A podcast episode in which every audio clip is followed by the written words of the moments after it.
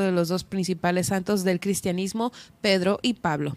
De acá continuamos hasta 1527, ya que un día como hoy el Papa Clemente VII ordena la construcción de la Catedral de México. Y ahora nos vamos hasta 1843 en España, cuando la reina Isabel II establece por decreto la bandera nacional con los colores que ya conocemos, eh, amarillo y rojo, de la enseña de guerra de la Armada. Y ahora nos vamos hasta 1955. Un día como hoy muere el general Manuel Ávila Camacho, quien fuera presidente de México entre 1940 y 1946. Continuamos hasta el año de 1917 en Fátima, Portugal, ante 70 mil testigos, los pastorcitos Jacinta Marto, Francisco Marto y Lucía de, eh, dos Santos afirman que pueden ver a la Virgen de Fátima y oír sus palabras. Los testigos oculares, aunque no pueden ver a la Virgen, son partícipes del, del conocido milagro del sol. Y ahora nos vamos hasta 1925, un día como hoy, nace Margaret Thatcher, política británica que ejerció como primera ministra del Reino Unido desde 1979 hasta 1990, siendo la persona en ese cargo por mayor tiempo durante el siglo XX y la primera mujer que ocupó este puesto en su país. Vámonos hasta 1941, un día como hoy nace Paul Simon, cantante, músico y compositor estadounidense del dúo Simon and Garfunkel. La carrera musical de Simon eh, se ha extendido por más de seis décadas y es ampliamente considerado como uno de los compositores más aclamados de la historia de la música popular. De acá nos vamos hasta 1943, en el marco de la Segunda Guerra Mundial, el nuevo gobierno de Italia se une a los aliados y declara la guerra a Alemania. Continuamos hasta 1974, un día como hoy fallece Ed Sullivan, presentador de televisión estadounidense y uno de los más exitosos de todos los tiempos. Incluso él impuso el modelo de entrevista bajo eh, guion en televisión. Y bueno, hoy continuamos con los días conmemorativos. Hoy es el Día Mundial de la Visión ya que el segundo jueves de octubre se celebra el Día Mundial de la Vista, una fecha decretada por la Organización Mundial de la Salud, conjuntamente con el Organismo Internacional de Prevención de la Ceguera. El objetivo que persigue este día es concientizar a la población sobre los diferentes tipos de afectaciones visuales, tratamientos y que bueno, sobre todo la mayoría pueden ser prevenibles o, este, o también curables, evitando así que el paciente pierda totalmente la capacidad de ver. También hoy es el Día Internacional para la Reducción de Desastres, que cada 13 de octubre se celebra este día con el objetivo de eh, minimizar los riesgos derivados de los desastres naturales y así generar una cultura mundial sobre la prevención y preparación ante estos fenómenos naturales, una fecha que se instaura desde 1989 y que eh, pues a partir de 2009 se formalizó los 13 de octubre y cambió de nombre llamándose a partir de entonces Día Internacional para la Reducción del Riesgo de los Desastres. Hasta aquí el viaje en el tiempo, espero lo hayan disfrutado y nosotros continuamos con más. Gracias Nadia, por supuesto, eh, más adelante te vamos a saludar con la tendencia en Twitter, el resumen de la mañanera, las principales portadas de los diarios nacionales e internacionales y claro, el pronóstico del clima para las próximas horas, para los próximos días. Antes de iniciar con la información, pues eh, le quiero dar esta buena noticia para aperturar el noticiero. Superan las expectativas los clavadistas de Baja California Sur en un clasificatorio mundialista. Siete clavadistas de nuestro estado van a representar a México en Canadá.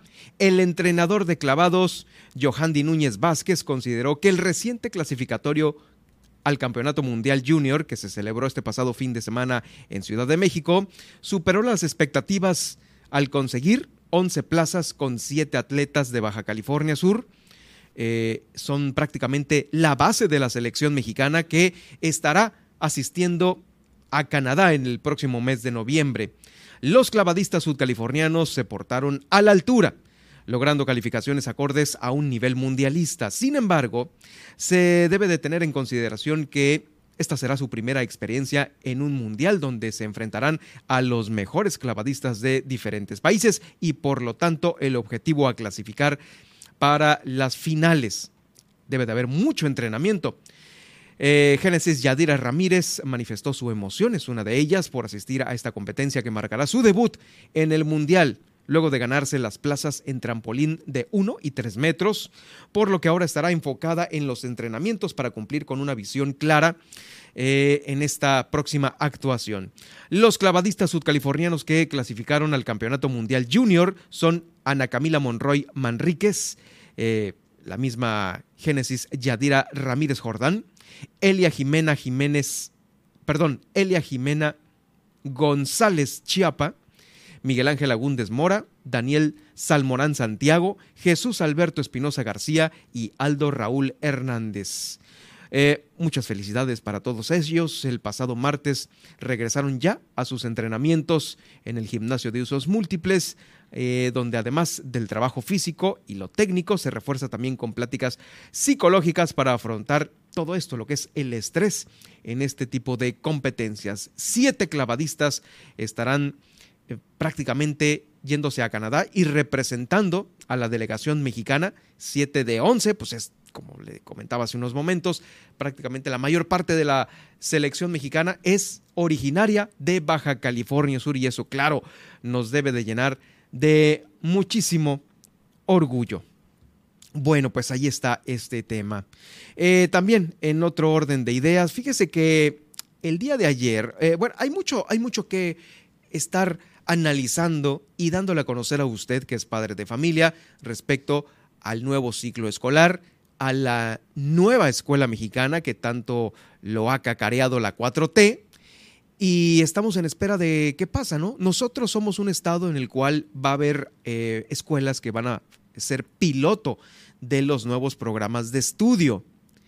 Y a todo ello, eh, fíjese, es una información tan importante y nos mandan un comunicado tan escueto que usted que nos está siguiendo en las redes sociales lo puede ver ahí, este comunicado no sé si lo estemos eh, transmitiendo, Saúl, es nuestro productor, es el comunicado que te pasé para eh, dar a conocer lo escueto que la Secretaría de Educación Pública nos manda la información. Es el título y dos parrafitos. Anuncia la Secretaría de Educación Pública que sigue adelante la implementación de pruebas piloto de los nuevos programas de estudio para educación básica, lo cual, pues en todo el país, están preguntándose padres de familia y nosotros también eh, eh, como medios de información, bueno, ¿de qué se trata esta eh, la nueva escuela mexicana? Los dos párrafos dicen así. La Secretaría de Educación Pública informa que continúan los preparativos para aplicar en próxima fecha las pruebas piloto de los nuevos programas de estudio en 30 escuelas de los niveles preescolar, primaria y secundaria en la entidad, es decir, aquí en Baja California Sur. En tanto, continúa el proceso legal abierto en la capital del país, en Baja California Sur seguirán adelante las actividades de preparación para aplicar el ensayo piloto tal como está previsto. Bueno, ¿y cuál es este ensayo piloto? ¿De qué consta? ¿Cuáles escuelas van a ser?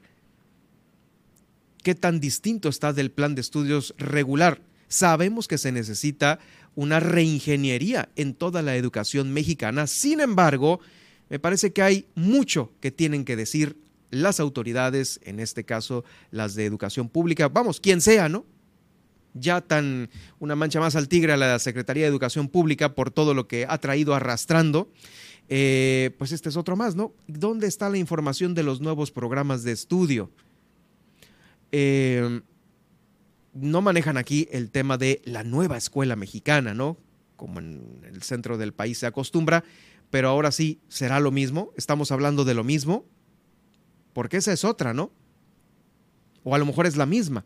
No lo sabemos, no se lo puedo decir a usted porque, bueno, nos mandan dos párrafos nada más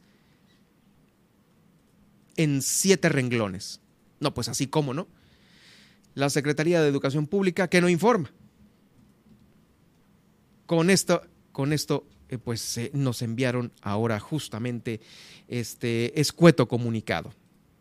debe de haber más información, se lo daremos a conocer en cuanto nos los manden y si no nos los mandan, pues estaremos aquí recordándole, porque la educación es muy importante ahora para las escuelas públicas. Sabemos que hay programas de educativos en escuelas privadas con plataformas como Uno, eh, que llevan sus propios libros, que llevan su propia eh, manera de proceder, pero bueno, será un porcentaje de la batería educativa del Estado Pero el otro, que es el mayor, que es el de las escuelas públicas y que somos programa piloto, pues hay que ver de qué se va a tratar, ¿no? Porque finalmente, pues estamos en un programa piloto. Conejillo de indias de algo que no sabemos si, si funciona o no. En fin, en más eh, noticias, en más noticias, la Administración Portuaria Integral de aquí de Baja California Sur está trabajando para hacer más competitivos los puertos que administra en el estado. ¿Qué quiere decir esto? Pues tuvieron un estudio completo que va a permitir equilibrar el pago de aprovechamiento y servicios portuarios que brinda el sector marítimo con la infraestructura portuaria que se tiene. Eh, así lo dio a conocer el director de la API, de la Administración Portuaria Integral de aquí de Baja California Sur, Narciso Agúndez Gómez. Desde el 2019 no se habían actualizado las tarifas portuarias que se aplican por ley, las cuales apenas este año fueron publicadas en el Diario Oficial de la Federación y corresponden a un incremento con base en el porcentaje inflacionario de este año, por lo que aún están por debajo del costo real. Así es, están por debajo del costo real.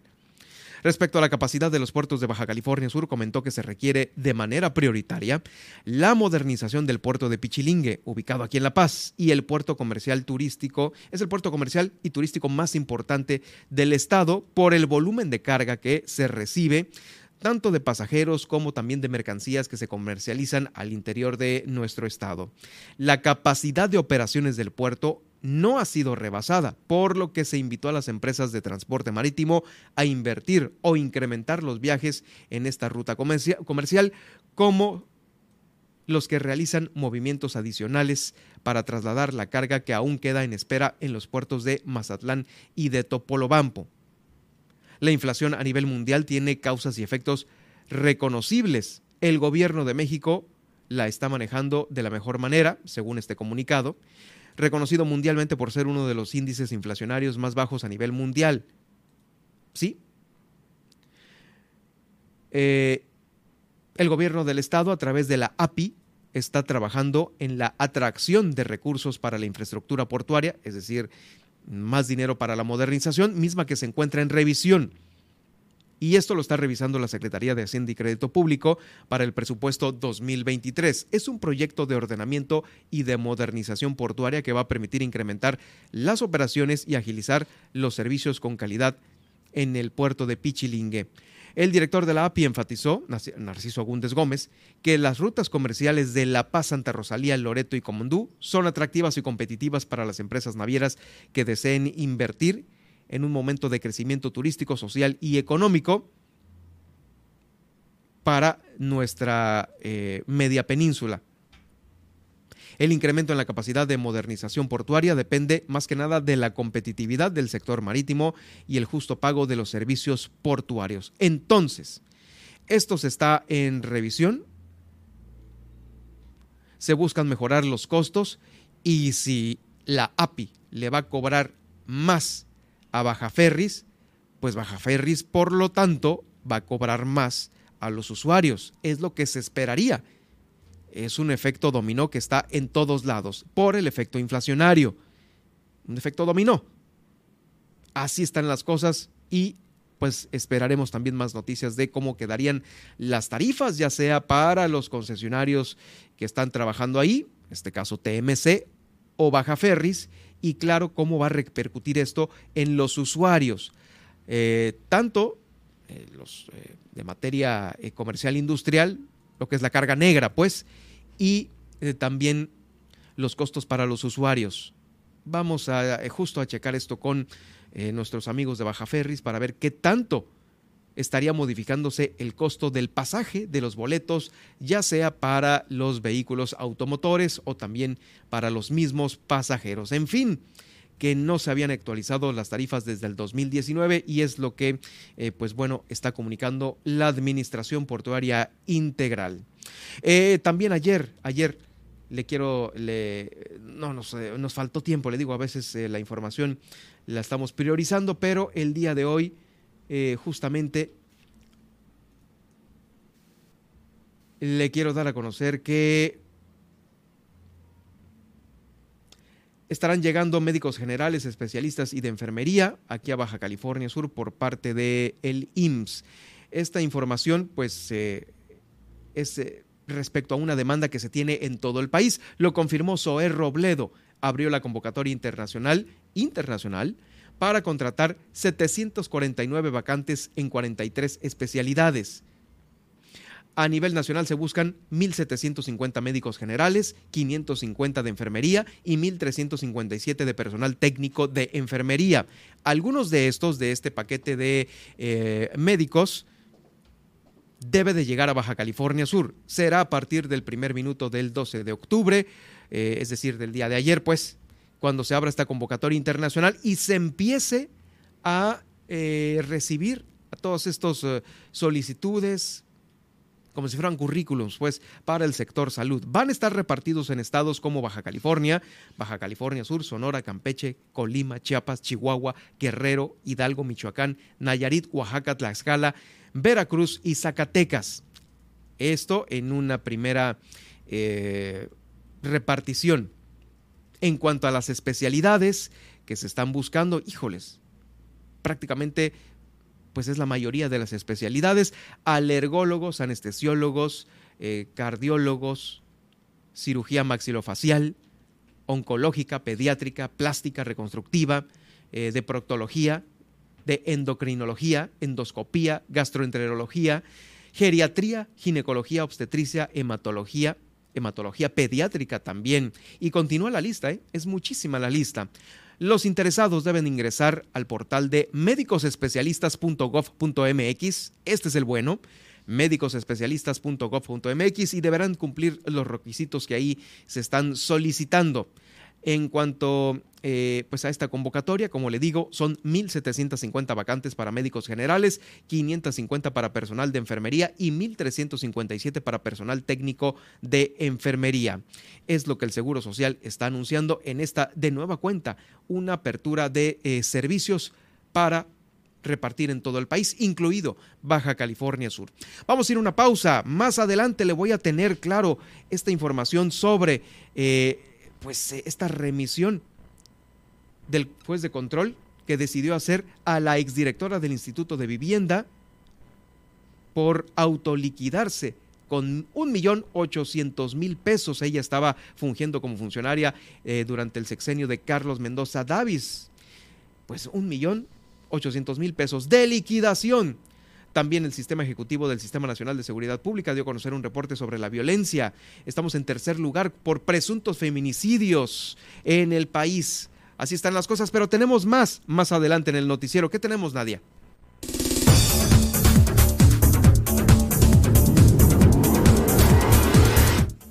Al regresar le tengo el pronóstico del clima para hoy y también los principales puntos de conectividad aeroportuaria. Amanecimos con niebla en La Paz y por ello suspendieron temporalmente las operaciones de la aerolínea Viva Aerobús. Le tenemos todos los detalles y hoy es día de Pilar de Luna quien nos va a platicar sobre el burnout parental a propósito del Día de la Salud Mental que fue el pasado 10 de octubre. Y más adelante, como bien le comentamos, todos los detalles sobre la vinculación a proceso de la exdirectora del Instituto de la Vivienda del Gobierno de Carlos Mendoza. Esta y más información al regresar después del corte en Milet Noticias, Baja California Sur. En un momento regresamos.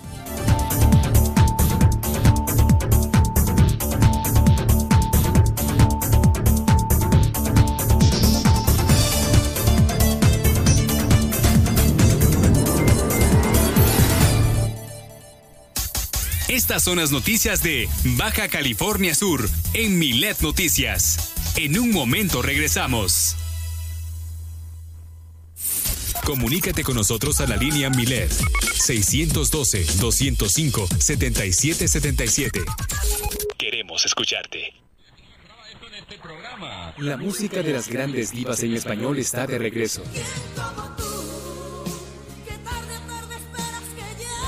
Acompaña a Cristian Valdés de la mano de las grandes divas de lunes a viernes, 6 de la tarde. 6 de la tarde. Super Estéreo Milet 95.1. La radio con poder. Órale, no seas envidioso. Si nomás estoy pidiendo una miradita. Un espacio para ti. Entre Mujeres con Nadia Ojeda. La buena música, comentarios, entrevistas. Acompáñanos todos los días 11 de la mañana. Un lugar para ti, mujer. Para ti, mujer. Super Estéreo Milet 95.1. La radio con poder. Entre Mujeres con Nadia Ojeda. ¿Por qué es valioso tramitar tu INE si cumpliste 18 años? Porque es muy importante que mis valores se vean reflejados en las decisiones de mi país. Porque por fin mi voz va a contar. Porque ya es tiempo de tomar mis propias decisiones. Ya puedo tomar decisiones, ya puedo votar. Así empecé mi cumpleaños, yendo por mi INE. Si ya cumpliste 18 años, ve al módulo del INE y tramita tu credencial. Haz tu cita en INE.mx o llama a INETEL 804-33-2000. Mi INE es valioso porque me identifica y nos une. INE.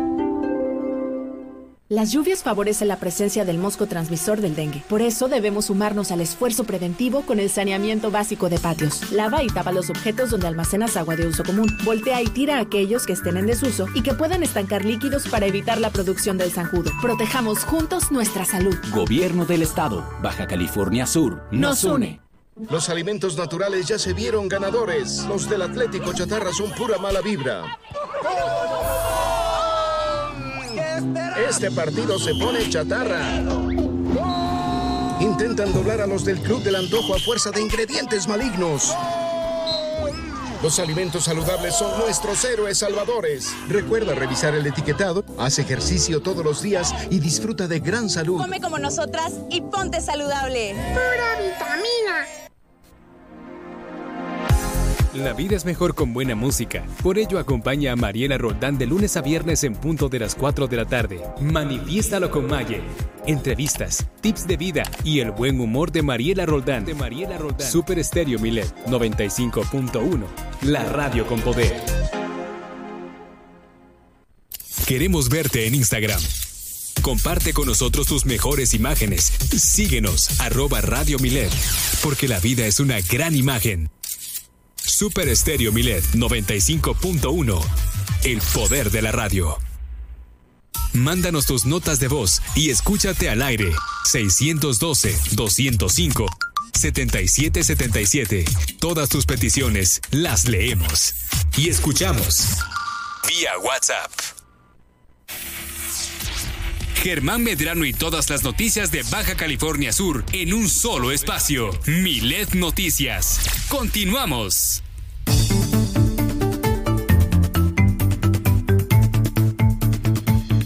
Bueno, pues ya estamos de vuelta con ustedes. Gracias por continuar con nosotros y vamos ahora al pronóstico del clima que tenemos en las próximas horas, en los próximos días y claro, la conectividad de Baja California Sur con otros destinos. Por supuesto, iniciemos con el pronóstico del clima para la ciudad de La Paz el día de hoy y este estaremos llegando a los 32 grados centígrados en la temperatura máxima con 21 grados en la temperatura mínima. Para el resto del día permanecerá el cielo despejado y la temperatura actual es de 31 grados centígrados con sensación térmica de 30 grados centígrados. Para este viernes iniciaremos la jornada en la ciudad de La Paz con 21 grados centígrados y cielo despejado. De aquí nos vamos al municipio turístico de Los Cabos en donde la temperatura temperatura máxima esperada para hoy es de 31 grados centígrados con mínimas de 23 grados centígrados y cielo despejado también durante el día, cielo claro. La temperatura actual es de 30 grados centígrados con sensación térmica de 31 grados centígrados y para este viernes iniciaremos la jornada con 23 grados centígrados y cielo despejado. Vamos ahora al panorama nacional. Fíjense que la eh, Carl, la tormenta Carl continúa, eh, comienza más bien a moverse hacia el sur debido al empuje de un frente frío al sur de los Estados Unidos y este ciclón puede tocar tierra en los límites de Veracruz y Tabasco al parecer el día sábado. La advertencia es que, que hay es de tormenta tropical con vientos de 63 a 118 kilómetros por hora y se establece desde Alvarado, Veracruz hasta Ciudad del Carmen, Campeche. También se esperan lluvias y tormentas concentradas en el sur y sureste por el efecto de esta misma tormenta que comienza a moverse y que, bueno, eh, traerá lluvias más fuertes y representativas en Michoacán, Guerrero, Oaxaca, Veracruz, Tabasco, Chiapas, Campeche, Yucatán y Quintana Roo, y lluvias aisladas en Tamaulipas, Jalisco, Colima, Estado de México, San Luis Potosí, Morelia y Puebla. Vamos ahora con la conectividad aeroportuaria. Si usted va de viaje a las siguientes ciudades el día de hoy, ponga mucha atención porque hoy En Ciudad de México se prevé cielo medio nublado por la tarde sin probabilidad de lluvia y viento del norte y sureste de 15 a 30 kilómetros por hora. La temperatura máxima oscilará entre los 23 y los 25 grados Celsius. Vámonos ahora a Monterrey, Nuevo León, en donde hoy se espera un cielo parcialmente soleado y brumoso en el área metropolitana y la temperatura máxima que se espera eh, puede que sea de hasta 29 grados centígrados con mínimas de 24 grados centígrados. Vámonos ahora a Guadalajara, Jalisco y es que de acuerdo al pronóstico eh, se prevé una temperatura mínima de 25 grados centígrados por la tarde y una temperatura máxima de 33 grados centígrados hasta que eh, pues se, ponga el sol. Y bueno, vámonos ahora al panorama internacional en donde eh, pues en Los Ángeles, California, la temperatura máxima esperada para hoy es de 26 grados centígrados con mínimas de 17 grados centígrados y cielo despejado. En Nueva York se espera una máxima de 20 grados centígrados con mínimas de 13 grados centígrados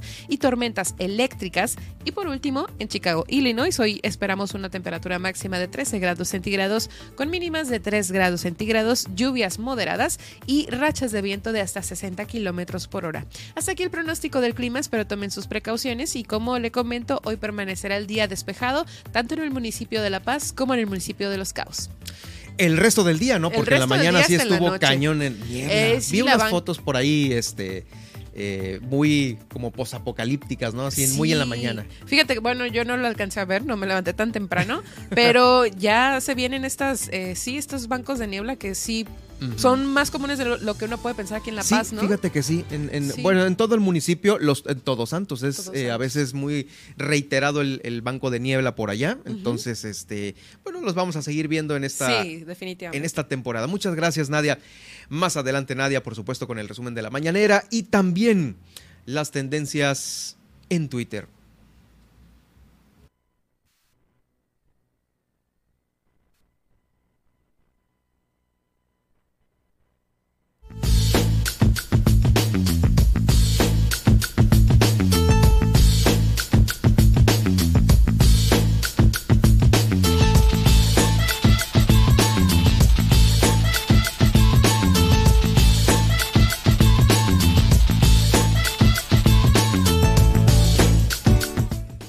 Bueno, pues estamos muy contentos de tener en el estudio de nueva cuenta Pilar de Luna con nuevo look.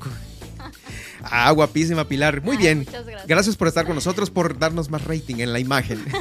Estamos en vivo a través de YouTube, a través de Facebook y si usted eh, eh, quiere seguirnos en la transmisión, por supuesto, bienvenido. Pilar, ¿cómo estás? Tenemos eh, un tema muy pues nunca había escuchado yo este término y vieras que pongo atención en todo lo que dices, pero es el burnout parental.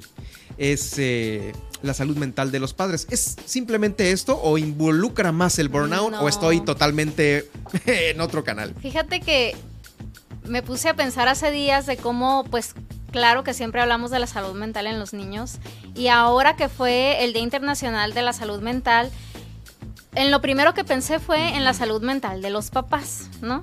Entonces es, es muy importante que primero se vea la salud mental de los papás, pues porque los papás son los que educan, crían a los niños y ellos transmiten eh, esta parte, ¿no? A sus hijos. Entonces, ¿qué significa el burnout? No significa eh, salud mental de los padres.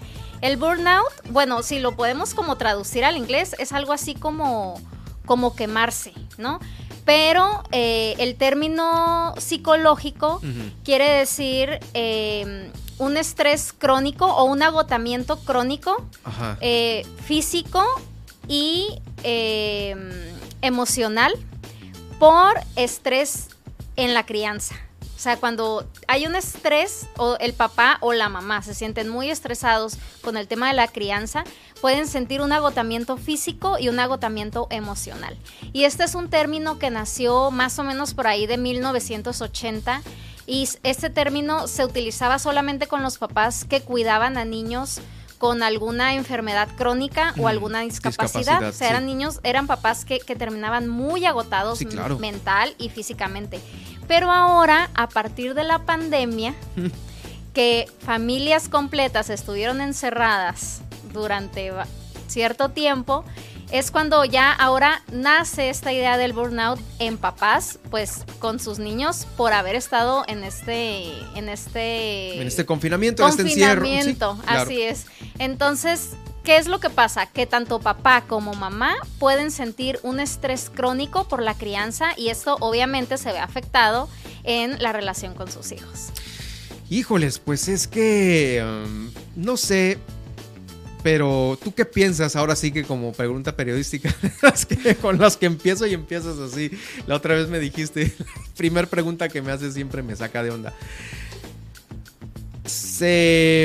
Cuando uno adquiere una maternidad o una paternidad, eh, la aprendes o por, por, por, intuición, como ser humano, pues eh, ya, ya, ya sabes por dónde llevarla, ¿no? Porque hay frases como, por ejemplo, no, es que yo no nací para ser papá, yo no nací para ser mamá.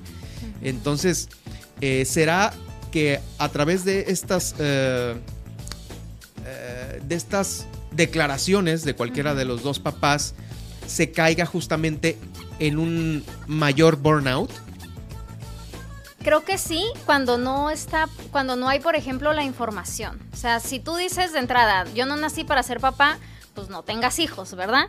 Pero si ya los tienes y cuando los tienes te das cuenta que no naciste para eso, como que no tienes ese instinto maternal. Ajá, maternal pues, o paternal. Claro que siempre está la capacitación. O sea, decimos, es que nadie nace aprendiendo. No, nadie nace aprendiendo, pero para eso ha avanzado tanto la ciencia.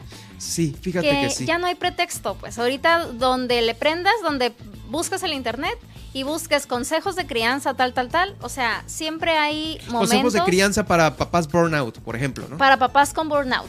O sea, siempre va a haber una opción. Claro, no te vas a ir a meter a, páginas que no son confiables, ¿verdad? No, fíjate, bueno, aquí déjame hacer una pequeña pausa. Eh, esto, esto lo ponemos como ejemplo, ¿no? De que ya existe y puedes buscar y ahí está la respuesta. Pero para un mejor desempeño, no hay nada como tratarlo directamente con un especialista, en este caso como Pilar de Luna, que es una especialista eh, profesional en este tema, y váyanse mejor con eso para todos los que nos están escuchando. No se metan al Wikipedia, no se metan al Google, porque hay tanto que a veces ni comprobado está, y, híjoles, y termina siendo una, una, una, una peor opción, ¿no? Pero váyanse porque ya existe profesionalmente una respuesta y la pueden tener profesionistas como Pilar de Luna. Entonces, aquel que dice, no sirvo para papá, no sirvo para mamá, pues a lo mejor está en su derecho de, de sentirse así. Pero hay manera de salir de eso. Una, de hecho, una característica o un síntoma del burnout en padres puede ser la falta de motivación como sabes que no sirvo para esto. Incluso otro síntoma es querer alejarse de los hijos. Como estoy tan cansada, tan cansado que sabes que ahorita no me hables, como ahorita no tengo tiempo. ¿Por qué? Porque hay tristeza, hay ansiedad, hay, como te digo, frustración, falta de motivación, cansancio físico y es un cansancio real, o sea, es un cansancio real, no es, no, no es imaginario, pues, un cansancio emocional donde son papás que ya ni siquiera se concentran ni siquiera en el trabajo porque dicen, ¿sabes qué? Espérate, o sea, estoy agotada o agotado. y esto eh, se duplica cuando a lo mejor es una mamá soltera o un papá soltero. Claro, puede ser una de las características, cuando sientes que toda la responsabilidad cae en, en una sola persona. Sí, porque como quiera, eh, ahora sí que por las buenas o por las malas, cualquier pareja puede decir, oye, pues levántate y ayúdame, porque el chamaco está ya este, batallando, ¿no? Eh, se pide ayuda por las buenas o por las malas, pero cuando es solo alguien, híjoles, pues sí, pobre de las eh, damas y de los caballeros que la sufren eh, de esta manera, ¿no? Y hay otras causas, esa que tú mencionas, pues claro, no es de las principales, pero hay otras causas como por ejemplo el, como la motivación de los padres de querer ser perfectos por mucha información que a lo mejor se ve en redes sociales. Como por ejemplo, yo me veo, yo me meto a Instagram y veo muchas historias de mamás que hacen unos desayunos súper bonitos, con figuritas, que todos los días juegan una hora y luego comen y van al tal restaurante y, o sea, ver maternidades y paternidades perfectas, entre comillas. Es una mentira. Es una mentira y puede eh, entrar eh, papás y mamás en ese conflicto de, a ver, yo no lo estoy haciendo bien y ya se repite como todo este ciclo, ¿no? Y otra causa puede ser, ahora, no, no yo como mamá quiero ser perfecta, sino yo quiero que mi hijo sea perfecto, a lo mejor como otros niños que yo veo y que entre comillas veo que se portan bien, que se comen todo lo que les dan, que son muy bien, muy eh, educaditos, que siempre andan peinaditos, o sea, como veo niños en redes sociales, que obviamente no es real, ¿verdad? Pero eso también me puede llegar a hacer sentir a mí como, bueno, ¿y por qué mi hijo siempre anda todo desfajado, siempre se despeina y estos otros niños de acá no? Entonces, eso puede hacer caer a los papás también en burnout. ¿Por qué? Porque constantemente están intentando lograr un hijo perfecto, lograr una perfección o ser ellos eh, los perfectos, cuando es algo que no se puede, que nunca se va a alcanzar, y esto sí ya lo hemos platicado aquí, o sea, siempre se van a cometer errores, tanto los papás como los hijos, y cometer errores es algo, se escucha raro, pero cometer errores es algo bueno, porque de los errores aprendemos. Entonces, estas ideas de que necesito ser perfecta, perfecto, o necesito que mi hijo sea perfecto, es otro motivo por el cual papás pueden llegar a sentir burnout. Y ahorita que estuvieron en confinamiento, pues todo el día estar en casa con los hijos, cuando no se puede tener un tiempo para, para ellos solos, como un tiempo yo necesito. O sea, necesito 10 minutos yo sola, pero no puedo ir ni al baño sola, que es lo que me dicen muchas mamás, ¿no? Sobre todo con niños chiquitos. No puedo ir ni al baño. ¿Ahorita a estas alturas? ¿O, todavía te lo decían? No, ahorita. O sea, hay, muchas mamás que, que, que, mencionan que no pueden ir al baño porque los, los, los niños quieren ir con ellas, ¿no? Atrás, así. Hay hasta memes de eso y muchos dibujos y así, ¿no? Eh, sobre todo con las mamás, más con las mamás. Entonces esto claro que puede llegar a ser muy cansado. Eh, y bueno, claro que siempre hay opciones, no es algo con lo que tienes que vivir o te tienes que esperar a que tu hijo tenga 20 para sentirte más tranquilo. Eh, la primera recomendación es buscar ayuda, que es parte de, lo que mencionaste ahorita, hablarlo, platicarlo. A veces estas personas no lo hablan ni siquiera con su pareja. O sea, vamos a suponer, este, una mamá que se siente con burnout, con agotamiento emocional y físico, no lo habla ni siquiera con su esposo o con el papá de sus hijos. Entonces, lo recomendable es siempre hablarlo con tu pareja, hablarlo pues con un terapeuta o con un grupo de apoyo, incluso entre mismos papás, mismas mamás, pero hablarlo, no quedártelo tú. Esa es la primera recomendación. Eh, otra recomendación es encontrar un tiempo para ti. O sea, si pueden ser por lo menos 10 minutos, pero que te des esos 10 minutos tener, un, tener un, una manera de tu poder eh, como liberar, liberar energía, liberar ese estrés, haciendo ejercicio, este, no sé, aprendiendo técnicas de respiración, o sea, eh, no sé, desde salir, aunque no hagas ejercicio, pero ya saliste al aire libre y viste un ratito aquí la playa, bueno, eso ya te ayudó también a relajarte, cosas que a ti te puedan ayudar a relajarte, leer un libro, no sé, acá quien... Yo creo que esto para salir del burnout invariablemente tiene que haber un factor que te eche la mano. ¿Y cuál fue, puede ser ese factor? Creo yo, eh, tú me corregirás, pero es, por ejemplo, eh, no puedes, no tienes la capacidad, estás solo, eres papá, mamá soltera, híjoles, pues tengo mi espacio cuando se van a la escuela. Tengo mi espacio cuando los dejo en una clase de fútbol, ¿no? Este, cuando viene mi hermana o mi familiar ayudarme con, pues sí, a lo mejor que se lleva al niño un rato para darlo la vuelta, llevarlo un helado, una cosa así. Pero si no hay este factor que te ayuda a, separar esos, e, es, de, a separarte de tus hijos por un momento para agarrar aire, este, pues va a estar muy difícil que, que, se que se pueda salir adelante, creo yo, ¿no? Definitivamente se necesita la terapia porque a lo mejor tú como mamá o papá no sabes qué, qué otras alternativas tienes, pero un terapeuta te puede orientar sobre, oye, a ver, ya intentaste esto, ya intentaste esto otro, ya intentaste... O sea, es como ver un abanico de, cosas que a lo mejor puedes utilizar y que a lo mejor a ti, pues cuando tú estás cansado, a ti a lo mejor ya no se te ocurren nuevas ideas. O te cierras ah, de decir, mm, te bloqueas, ¿no? Te bloqueas y necesitas alguien externo, obviamente con experiencia, que te pueda decir, oye, están todas estas opciones, a ver, vamos intentando una por una. O ya intentaste esto y no te funcionó, ok, vamos intentando esto otro. ¿Qué pasa cuando no es tratado el burnout? Cuando no es tratado el burnout, se puede generar un caso de ansiedad crónico o depresión crónica. Esto es en el caso de los papás. Ajá, papá y mamá. Papá, sí, papá y mamá, sí. Y en el caso de los chicos. Bueno, como cuando hay burnout durante un largo periodo de tiempo, los papás pueden ignorar a sus hijos o como también es un tiempo donde los papás pueden estar muy irritables, o sea, hay cambios de humor, están todo el tiempo enojados, esta irritabilidad se puede tornar en violencia, ¿sí? Donde ya le gritaste a tu hijo, donde a lo mejor ya hubo también eh, por ahí el, golpe. Entonces, ¿qué pasa? Pues que obviamente generamos que la, que la relación entre padres e hijos se fracture, ¿sí?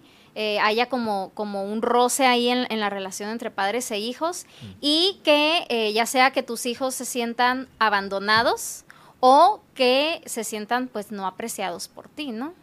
O sea, es algo que hay que trabajar. Y eso pues ya desencadena otras cosas, ¿no? Rebeldía y este también contribuyen a la violencia de casa, ¿no? Obviamente se pretende no llegar a eso, identificar, o sea, papá, mamá, si estás escuchando, o sea, identificar si te sientes cansado últimamente, si últimamente, este, aparte de cansancio físico, no te puedes concentrar porque todo el tiempo estás pensando en los problemas que tienes con tus hijos. Sí, es que si también... estás triste, ansioso. Justamente el hecho de a lo mejor un embarazo no deseado, ¿no? Donde tú estás acostumbrada a una vida eh, independiente, de soltería, y de repente de nueve meses te cambia la vida eh, totalmente, ¿no? Y pues luego ya vienen los temas de depresión y yo he escuchado chavos que, o bueno, o gente ya adulta que no, yo me acuerdo que mi mamá o mi papá se la pasaba encerrada durmiendo. Mm. Y pues eso está así como que pues duermes porque estás con una depresión encima, ¿no? Y esto pues trae ya algunas otras cosas en la edad adulta, ¿no? Claro, sí, todo lo que, lo que sucede en la crianza siempre va a tener consecuencias en la adultez, ya sea para bien o para mal, o sea, no necesariamente malas, ¿no? Pero todo lo que un niño va, va viviendo, va experimentando, pues va formando, va formando su carácter, va, va, formando o va desarrollando incluso, pues lo hemos platicado también, el, el, cerebro, ¿no? O sea, el cerebro de un niño se va formando en base a sus experiencias. Entonces, todo es importante, toda experiencia que viva un niño y pues por eso la importancia de que papás y mamás cuiden su salud mental. Oye, y ya finalmente, platícanos, digamos, cuáles son los años más cruciales en los cuales este, debemos de poner atención, porque como tú lo dices, ¿no? Lleva un momento en el que dejas de ser niño o adolescente y te conviertes en adulto, pero a lo mejor igual y de tal edad a tal, a tal edad, de una u otra, este periodo es en donde es, eh, hay que poner más atención atención o, bueno, a los hijos. Sí, a los hijos, sí. O sea, de que un niño necesita más atención en este periodo de edad. Pues tendrían que ser los primeros años, los primeros años de vida. Antes, pues, por ejemplo, desde que un, desde, por ejemplo, un bebé, que un bebé es totalmente dependiente de ti. O sea, si el bebé llora porque tiene hambre, pues él no va a comer hasta que llegues tú y le des comida. Y esto, el niño no solamente, el bebé no solamente se da cuenta de que tengo hambre, he comido, no he comido, sino el hecho de dar comida, o sea, de que cuando tú le des comida a un bebé, hay contacto visual, hay contacto físico, o sea, hay, hay ciertas situaciones que, que van como estrechando el vínculo entre padres e hijos que, por ejemplo, vamos a suponer un bebé que... que ok, te lo voy a poner más fácil. ¿A qué edad un joven eh, puede decir, a mi papá le va algo madre, mejor yo me hago las cosas. yo me las hago solo, para yo atenderme y yo estar contento y yo responsabilizarme de mí. ¿A qué edad empiezan a tomar ese criterio? Es que eso yo lo he visto desde niños, o sea, niños que luego los papás me dicen es que son muy independientes, como por ahí de los 10 años. O sea, hay niños que ya saben que sus papás no les pueden ayudar con ciertas cosas y que ellos ya se hacen sus sándwiches, o sea, 10, 11 años Sí, o sea, me quiero Ya ir son niños con muy comida a la escuela porque me muero de hambre en la escuela y mi mamá me pone una galleta.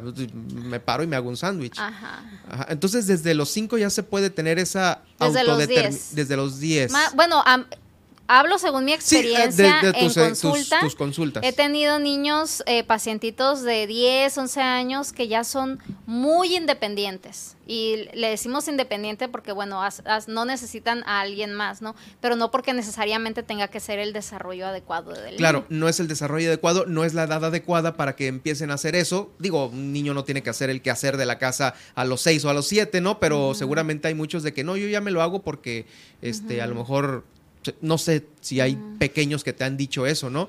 Este, yo lo hago porque pues, mi mamá a veces no se da cuenta, no, no se acuerda. Más o menos a los 10 años. A los Mm, 10 ok. años los niños ya empiezan a ser más independientes. Exacto, eso. eh, y a cubrir ellos necesidades que no han sido cubiertas por, por papás o por algún otro cuidador. Sí, que ya se están dando cuenta de que, oye, estoy atrasado en tales cosas o me hace falta esto otro, ¿no? Ujú, Oye, ese, ese es buen dato, ese es bu- eso es buen dato justamente por ello y qué lamentable que eh, no se den cuenta en edad más temprana porque están más chicos y están aprendiendo apenas de la vida. Uy, Pilar, pues bueno, aquí nos podemos quedar platicando contigo todo el tiempo del mundo, pero es hora de irnos al corte. Gracias por, por estar con nosotros este día. Eh, dinos en dónde los papás te pueden eh, llamar y localizar por alguna situación en especial que quieran seguir platicando contigo. Me pueden escribir en mis redes sociales, que en Facebook y en Instagram estoy como psicóloga Pilar de Luna. Psicóloga Pilar de Luna. Ahí está el dato. Muchas gracias. Nos vemos la próxima semana. Gracias a ti, Germán. Gracias, es Pilar de Luna, nuestra psicóloga infantil aquí en el noticiero. Vamos a ir una pausa y tenemos todavía mucho por eh, contarle a usted en el transcurso de los siguientes minutos. ¿Qué tenemos, Nadia?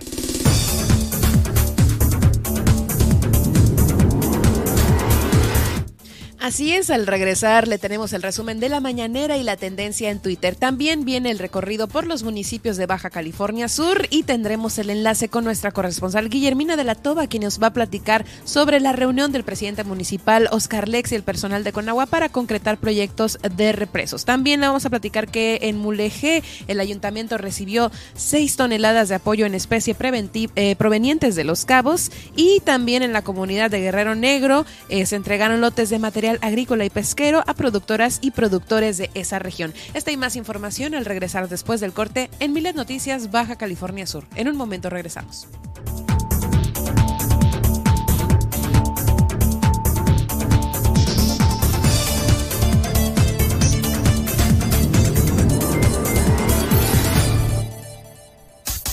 Estas son las noticias de Baja California Sur en Milet Noticias. En un momento regresamos.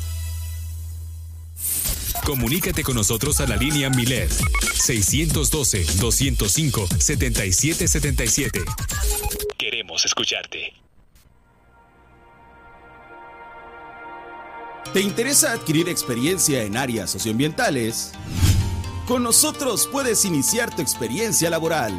Si te interesa trabajar para lograr una mejor calidad de vida para los sudcalifornianos y un medio ambiente limpio, Cerca es para ti. Súmate a nuestro equipo con la beca Jóvenes Construyendo el Futuro. Tenemos lugar para las siguientes carreras. Ingeniería en Sistemas, licenciado en Ciencias Ambientales, ingeniero en Desarrollo de Software, ingeniero en Bioquímica, licenciatura en Comunicación, ingeniero en Electromecánica, ingeniería en Sistemas, licenciatura en Ciencias Ambientales, ingeniería en Desarrollo de Software, ingeniería en Bioquímica, licenciatura en Comunicación, ingeniería en Electromecánica, licenciatura en Derecho y licenciatura en Diseño Gráfico. Para mayor información, comunicarse a info@cerca.org.mx. Cerca, energía y aire limpios.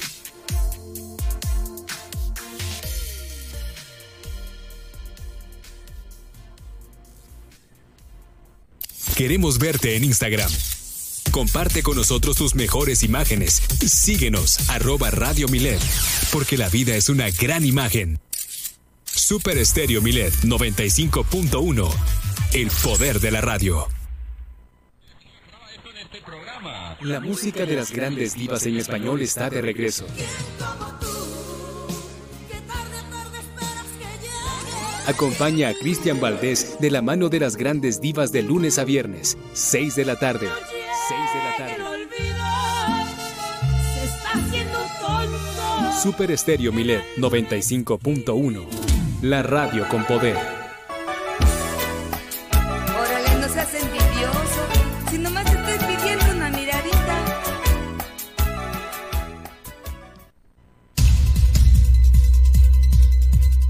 ¿Vas a pedir una aplicación para pedir un transporte? Te recomendamos lo siguiente.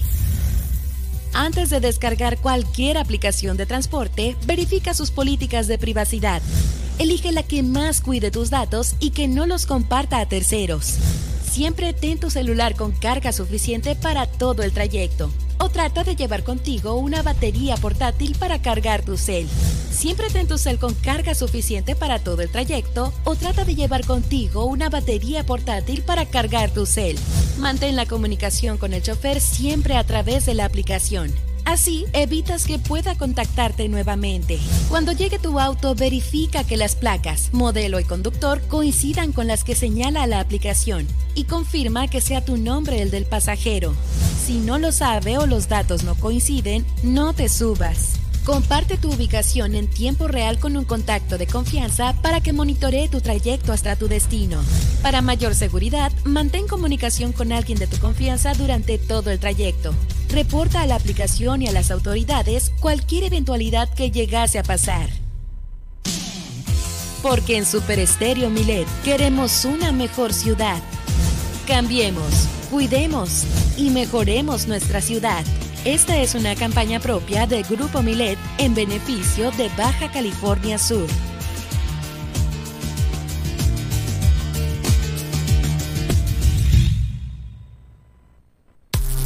En Twitter te acompañamos. Síguenos como arroba noticias Milet. Entérate a minuto a minuto del acontecer diario, noticias, espectáculos, diversión y más. Super Estéreo Milet 95.1, la radio con poder. La vida es mejor con buena música. Por ello acompaña a Mariela Roldán de lunes a viernes en punto de las 4 de la tarde. Manifiéstalo con Maye. Entrevistas, tips de vida y el buen humor de Mariela Roldán. De Mariela Roldán. Super Estéreo Milet 95.1. La radio con poder.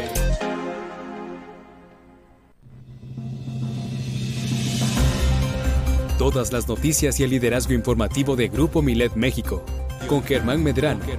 De lunes a viernes 2 de la tarde. El acontecer diario de Baja California Sur. Todas las noticias, todo el tiempo. Super Estéreo Milet 95.1. La radio con poder.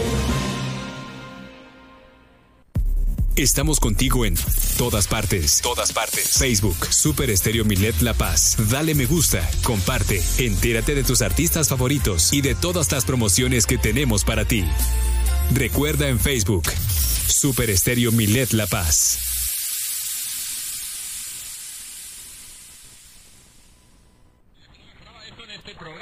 La música de las grandes divas en español está de regreso.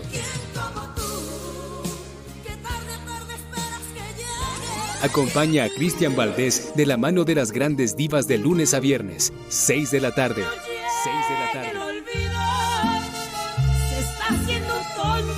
Super Estéreo Milet 95.1. La radio con poder. Órale, no seas envidioso. Si nomás te estoy pidiendo una miradita. En Twitter te acompañamos. Síguenos como arroba noticias Milet. Entérate a minuto a minuto del acontecer diario, noticias, espectáculos, diversión y más. Super Estéreo Milet 95.1, la radio con poder. Mándanos tus notas de voz y escúchate al aire. 612-205-7777. Todas tus peticiones las leemos y escuchamos. Vía WhatsApp. Germán Medrano y todas las noticias de Baja California Sur en un solo espacio. Milet Noticias. Continuamos.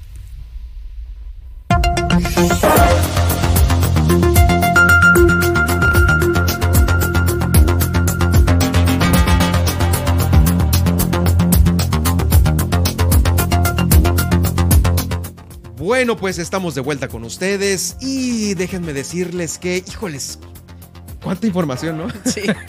de 2 a 4 aquí llueve, es una lluvia de información que estamos platicando frente y tras el micrófono. Eh, Nadia Ojeda, oye, tenemos tema con la mañanera, la tendencia en Twitter también hace unas horas, híjoles, el tema de las cuentas bancarias que ahora resulta que si las tienes ahí olvidadas se pueden quedar con tu dinero.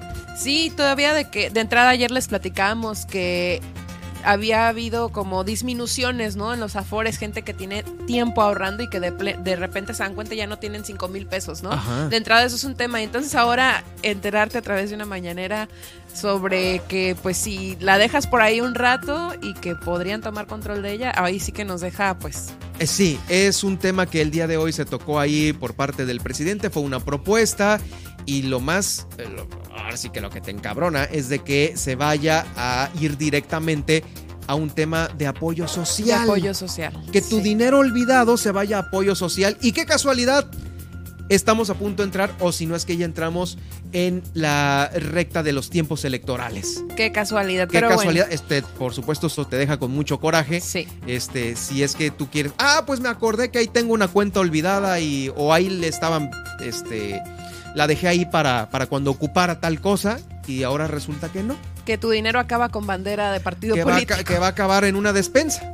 Sí, lo más seguro. Bueno, este dentro de otros temas, porque también hay mucho más. Adelante, Nadia, con el reporte. Así es, iniciemos con el reporte del resumen de la mañanera del día de hoy, en donde el presidente Andrés Manuel López Obrador se presentó como cada semana el informe de seguridad cero impunidad. Pero iniciando, eh, pues se reportan cuatro, eh, hablaron del tema cuatro días después sobre el asunto en Chiapas, ¿no? Luego de cuatro días eh, de que se hablara del tema, el subsecretario de Seguridad Ricardo Mejía dio a conocer que en los bloqueos y enfrentamientos en Jiquipilas, donde habrían resultado heridos algunos militares, se detuvieron a 24 personas presuntamente relacionadas con los Boldovinos, una banda ligada al cártel, los Baldovinos, perdón, una banda ligada al cártel del Pacífico. Sin embargo, no se dio mayor información sobre los heridos y muertos durante estos hechos violentos, pero bueno, como le comento, cuatro días después se aborda este tema. En otras eh, instancias vinculan a jueza con masacre en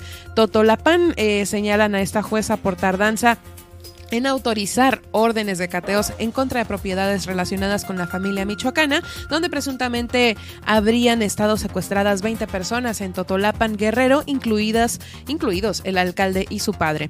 En otros temas, López Obrador resalta la operación de la Ciudad de México, afirmando que no ha hecho gira por la gran Ciudad de México porque aquí las cosas marchan muy bien y porque no se tiene el retraso que existe en Chiapas o Oaxaca. Sin embargo, dijo que invitará a Claudia Sheinbaum para que se realice la reunión de seguridad de la capital e informar sobre lo que sucede, como lo hace en otras entidades, y también afirma que seguirá apoyando en esta materia. Además, como en cada ocasión, alaba a las corcholatas y es que aprovechando de que resaltó la labor del gobierno que realiza Sheinbaum en la capital, dijo que también Adán Augusto López hizo un gran trabajo para llegar a la aprobación de la iniciativa sobre mantener a las Fuerzas Armadas en tareas de seguridad. Además, relató, resaltó el trabajo que realiza el canciller Marcelo Ebrard en el extranjero representando a México a nivel internacional, lo que también es de primera calidad. Por en otras partes, el, el mandatario celebró que se haya aprobado que el ejército y la marina colaboren con la Guardia Nacional en los labores de seguridad porque apoyan a que la corporación sea una institución de seguridad social y con amplio eh, conocimiento en derechos humanos. Este tema es el que es tendencia porque, bueno, si no está contento destapando sus propias corcholatas, pues ahora también destapa las corcholatas de la oposición y como lo había prometido, el presidente presentó una lista con más de 40 presuntos aspirantes a la candidatura presidencial, presidencial por parte de la oposición porque aseguró que ya no debe haber tapados, así que dijo, bueno, pues aquí, aquí van los destapados y esta lista, pues con el sello del gobierno de México y con la estampa de Flores Magón, el año de Flores Magón, pues destapó estos 42, eh, estos 42 personas que no necesariamente se, se desenvuelven en la labor política porque hasta en el número 7 incluyó al comunicador o bueno, comediante como usted lo quiera tomar, Chumel Torres. Bueno, entonces por séptima vez o bueno, ya no sabemos cuántas veces Chumel Torres es tendencia en las redes sociales y justamente estamos escuchando una entrevista. Y ahora el presidente mismo lo puso en tendencia. Lo puso en tendencia y bueno, pues quién sabe, ¿no? Este, con qué fundamentos se sacó esta lista, pero ahí está esta lista en todas partes. Como le digo, también es tendencia en Twitter, pero ahorita a ver si alcanzamos a leer algunos comentarios de la gente en esta misma red social. Por último, en este resumen, el mandatario señaló que esta eh, la iniciativa ¿no? de las cuentas abandonadas, las cuentas abandonadas bancarias, pues se utilicen para apoyos sociales, ¿no? Señaló que esta iniciativa debe ser revisada y discutida por los legisladores porque considera que este recurso no se debe utilizar para seguridad como fue propuesta, sino para ayudar a adultos mayores y personas con discapacidad. Y bueno, precisamente por estos dos últimos temas es porque eh, pues la gente está hablando de esta situación, ¿no? Sobre esta revisión de las afores que tengan hasta dos años de abandono en estas cuentas bancarias, ¿no? Dice, la gente, ¿no? Para que ustedes vean aquí la pregunta totalmente sembrada del tema de las afores. Bueno, hay una entrevistadora, ¿no? Que preguntó sobre esta situación eh, para ver si regresa, ¿no? Al esquema anterior. Eh, también dice, por supuesto que a las personas no les importa que AMLO quiera desvalijar las afores. La mayoría de ellos ni trabaja ni ahorra. Bueno, esto refiriéndose a los chairos, dicen por ahí, pues. Y eh, pues sí, dicen, las, las afores se convirtieron con el tiempo en negocios seguros y redituables para los grupos financieros. Es aquí como lo comentan. Eh, gente, ¿no? Dicen, mm, ahora va por las afores. Y bueno, pues en su mayoría son comentarios de descontento, ¿no? Sobre esta situación. Eh, también es tendencia otra vez lo del rey del cash, ¿no? Sobre este libro que se publicó del presidente, eh, pues haciendo alusión también a este tema de las afores. Y esta lista que le comento, pues, ¿no? De los destapados de la oposición, que son alrededor de 42 y que eh, dice, no sé para qué usan la mañanera para esto, pues se supone que es para asuntos del país, pero en serio, alguien votaría por Chumel, ¿no? Este, pues incluso en el número 4, mira, no había visto que estaba Carlos Doret de Mola, y bueno, pues así están las tendencias hasta este mm. momento, y pues tendencias que nos regala la mañanera. Tendencias que nos regala la mañanera, ahí están, y bueno, pues sí, Carlos Doret también, bueno, ya de los serios, eh, José Ángel Gurría, quien fue ya eh, secretario de Hacienda y que ha tenido una amplia experiencia en relación a los temas eh, internacionales que tiene México. Ahora sí que viendo las cosas desde afuera, pues es uno de los serios que, eh, pues bueno, es muy probable que próximamente haya movimiento con él. También estaba Beatriz Paredes, que es una mujer este, también con mucha capacidad. Bueno, varios, varios, varios que poco a poco se van a ir, eh, unos desgranando y otros en ascenso. Veremos a ver qué pasa por este mismo motivo. Muchas gracias Nadia, en unos momentos más las portadas, lo más importante que circula en los diarios, lo tendremos aquí en Milet Noticias Baja California Sur. Por lo pronto, iniciamos con el recorrido que hacemos por los municipios y claro, los Cabos es el primero. Para este mes de octubre se espera el arribo de 42 cruceros a Los Cabos, los cuales traerán hasta 84 mil turistas que se prevé dejen una derrama económica de 8 millones de dólares, según datos del gerente de operaciones del Fondo Nacional de Fomento al Turismo, Fonatur, allá en Los Cabos, en la Marina de Cabo San Lucas, Jorge Méndez Anderson. Eh, sobre los 42 cruceros que llegarían ahí a Los Cabos, Méndez Anderson detalló que en algunos casos se espera que arriben hasta dos cruceros o tres al mismo tiempo ahí al municipio de Los Cabos, en Cabo San Lucas. Eh, es algo que al parecer ven con buenos ojos todos los prestadores de servicios turísticos, también algunos de los...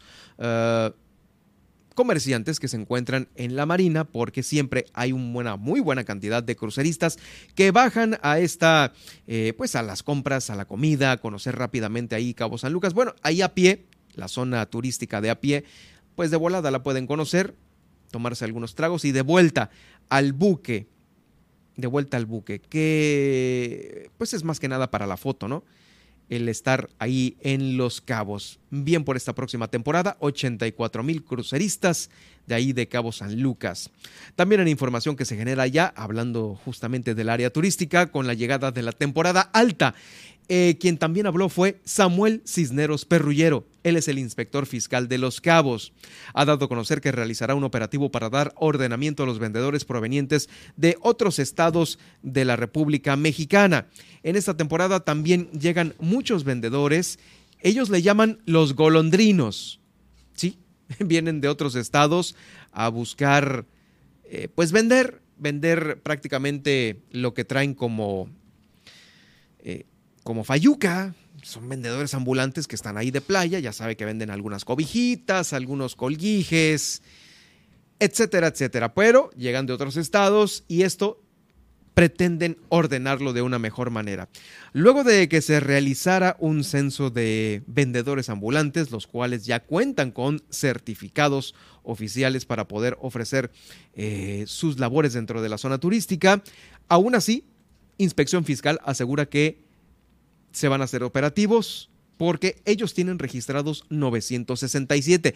Vamos a ver cuál es el número final que tienen ellos al hacer un conteo ya eh, físicamente en esta temporada alta. Todo esto se hace para que los turistas puedan estar disfrutando de las playas, sentirse seguros, sin que nadie los moleste. Este fin de año es la temporada en donde más turistas extranjeros llegan a Los Cabos y se quiere que estén de la mejor manera posible, al igual que, por supuesto, los nacionales. Sobre el tema que se generó en Los Cabos, en esta escuela que fue amenazada de eh, ser blanco de una balacera, esta información la hemos traído en toda la semana.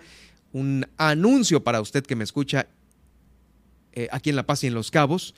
Eh, pues una pinta, un baño pintarrajeado decía esto, pues se puso de punta a todas las autoridades, la de educación, las de seguridad y las de la misma escuela.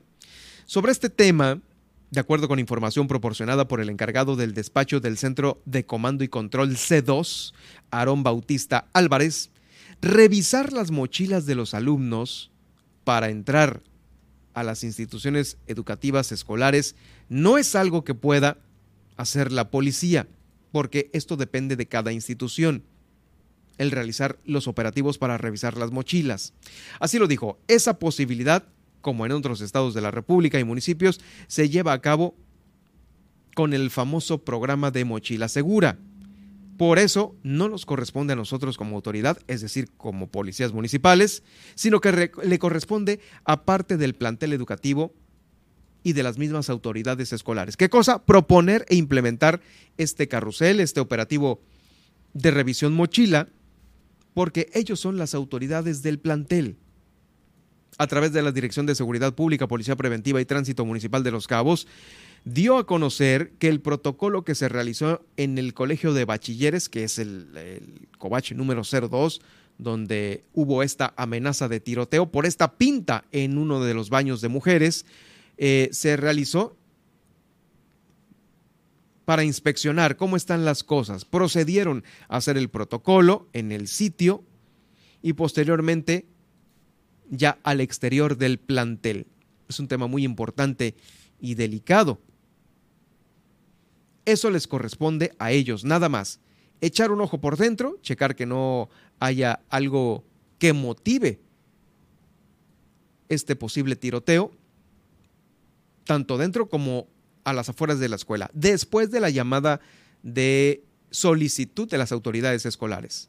Adentro, afuera, y se acabó el corrido para ellos. No van a estar revisando mochilas, eso lo hace la escuela. Por eso es importante recordar que los eh, madres y padres de familia habían solicitado a las autoridades eh, una de nueva cuenta, pues seguridad en el plantel, seguridad en el plantel, algo que es, claro, básico para ellos que están bajo esta mira, ¿eh?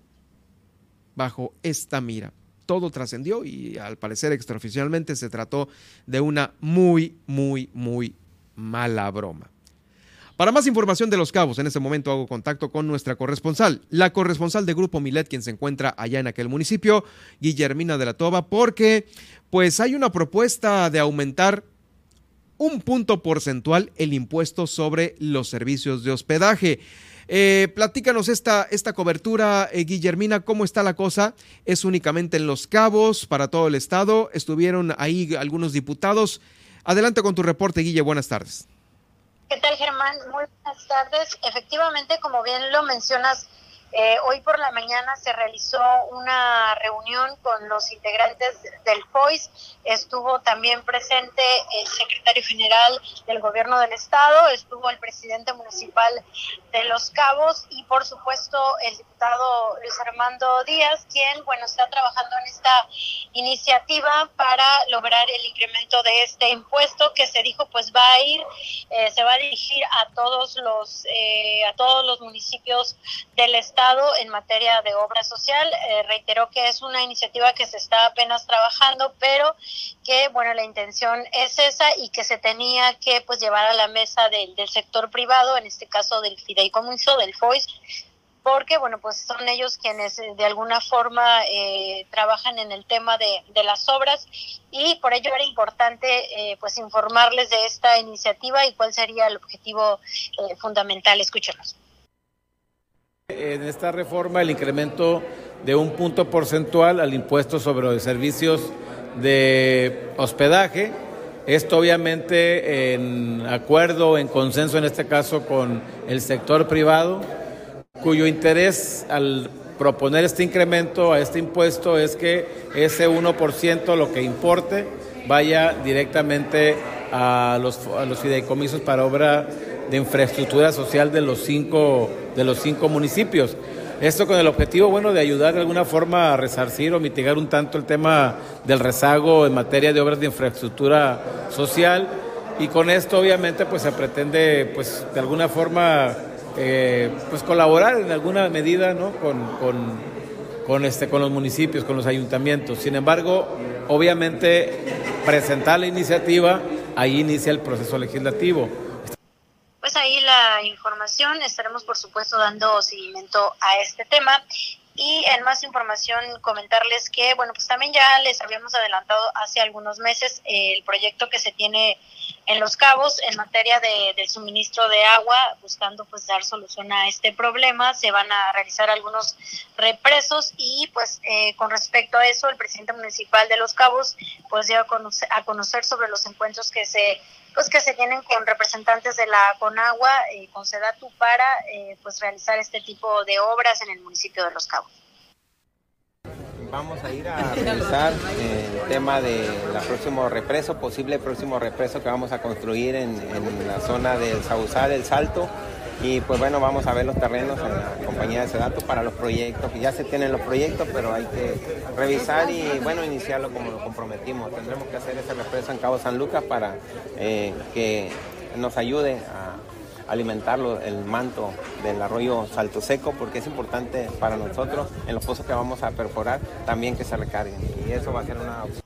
Y en otro tema, eh, pues habitantes del fraccionamiento Puerto Nuevo pues están solicitando eh, que se refuerce el tema del alumbrado público. Sabemos que es un fraccionamiento que pues no ha sido entregado al Ayuntamiento de Los Cabos y eh, pues han tenido algunas situaciones y algunos problemas. Uno de ellos pues es el alumbrado público y pues en ese sentido se va a trabajar en ello para pues evitar situaciones de inseguridad que han comentado los propios vecinos. Escuchemos al director de Servicios Públicos, Leonel Ibaluna, quien nos comentó que se va a trabajar en este punto. En, en la, el fraccionamiento Puerto Nuevo, en el que habremos de pues darle solución a la, a la petición que hacen los, los, ciudadanos de ahí. Es una, una solicitud de ya eh, con tiempo que la teníamos y un compromiso que ahorita eh, vamos a, a, decirles qué es lo que, cómo se va a trabajar. Ya se hizo el levantamiento, tenemos eh, 119 luminarias en ese fraccionamiento. Algunas las vamos a cambiar eh, por ahorradoras de energía, otras tipo LED que no nos van a hacer una carga de, de gasto a, al ayuntamiento. Pues es la información, Germán, acá en el municipio de Los Cabos. Gracias, Guille, por tu reporte. Bueno, estaremos atentos de lo que se siga generando en aquel municipio, eh, pues en los próximos días. Nos escuchamos el día de mañana con más información. Excelente tarde para todos. Es Guillermina de la Toba, la corresponsal de Grupo Milet allá en Los Cabos con esta eh, el reporte de lo que sucede en aquel municipio. Mientras tanto, aquí en la capital del estado, déjeme decirle que Híjoles, pues se registró un asalto, un asalto cuando un hombre pretendía entrar a una sucursal, sucursal bancaria para depositar 100 mil pesos. Fue amenazado con un arma corta. Según los primeros informes, refieren que los, estos, hechos ocurrieron eh, ayer por la tarde cuando un trabajador de una empresa distribuidora se dirigía a el Banamex de Forjadores y Veracruz. Un sujeto con arma corta lo interceptó en las calles de Forjadores y Sinaloa, aquí en La Paz. Lo amagó, lo amedrentó. Todo esto para quitarle una cangurera con el dinero. Las autoridades llegaron a tomar registro de los hechos, informando que el sujeto tomó una motocicleta negra, misma que estaba estacionada sobre la calle Sinaloa, y se retiró con dirección a la calle Agustino Lachea. Pese a que se realizaron operaciones de vigilancia en el sector, no fue posible dar con la persona eh, señalada. Lamentablemente, hasta este momento, las autoridades no han dado a conocer que se haya recuperado estos 100 mil pesos que le quitaron a este hombre que lo iba a depositar ahí en Banamex. Es, no, es información de NBCS Noticias. De la capital del estado, todavía tengo una información más y es esta la de van a instalar más luces LED en las calles de la ciudad de La Paz. Hasta este momento la meta es instalar 10.000 lámparas LED en diferentes sectores de la ciudad. Es una inversión de 37 millones de pesos y esto va a permitir un ahorro del 60% en los gastos de energía eh, eléctrica. Para la distribución de las lámparas en la ciudad, esta fue dividida en 17 sectores que comprenden más de 50 colonias y permitirán que muchas familias que ahí habitan pues se sientan con una mejor seguridad. Eh, se han colocado lámparas LED, van unas 300 apenas colocadas, de entre 40 y 95 watts, que reemplazan a las de vapor de sodio, con las que anteriormente se contaba. Hay toda una polémica respecto a estas lámparas LED. Muchos eh, ciudadanos han dado a conocer que no alumbran lo suficiente porque la potencia es distinta a las de vapor de sodio. Y los postes donde están puestas las de vapor de sodio están calculados en altura para la potencia de una lámpara de vapor de sodio, no de una lámpara LED. De ahí los diferentes guatajes y que a veces, pues bueno, se pongan unas en una altura distinta y a veces abajo en el, pues en la calle, pues ahí está prendida la lámpara arriba, pero no alcanza a alumbrar lo suficiente. Es lo que muchos eh, han comentado sobre las adecuaciones que se deben de tener ahora para instalar lámparas LED en donde antes había lámparas de, vapor de sodio. Por lo pronto ya van 300, un poquito más, de la meta de 10.000 lámparas LED aquí para la capital del estado. En más información, bueno, pues el uh, ayuntamiento de Mulegé, el ayuntamiento de Mulegé está recibiendo 6 toneladas de víveres provenientes de Los Cabos. Esta información es la que nos da a conocer la Oficina de Comunicación Social de allá de Edith Aguilar Villavicencio de la alcaldesa. Se recibieron por parte del heroico cuerpo de bomberos de Los Cabos. La entrega de estos artículos de primera necesidad responde a esta campaña encabezada eh, por el Ayuntamiento de Los Cabos, orientada a recolectar estos enseres en beneficio de las familias que fueron damnificadas por las recientes lluvias, los fenómenos hidrometeorológicos que azotaron Mulegé. Seis toneladas ya repartidas en aquel municipio. Vamos a una pausa y regresamos. Vamos a entrar a la recta final del noticiero.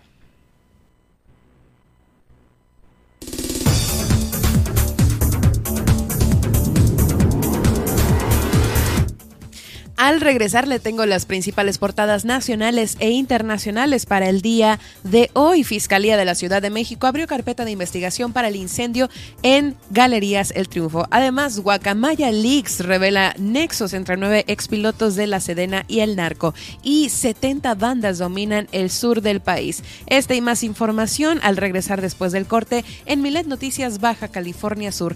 No se pierda el resumen del día también. Regresamos.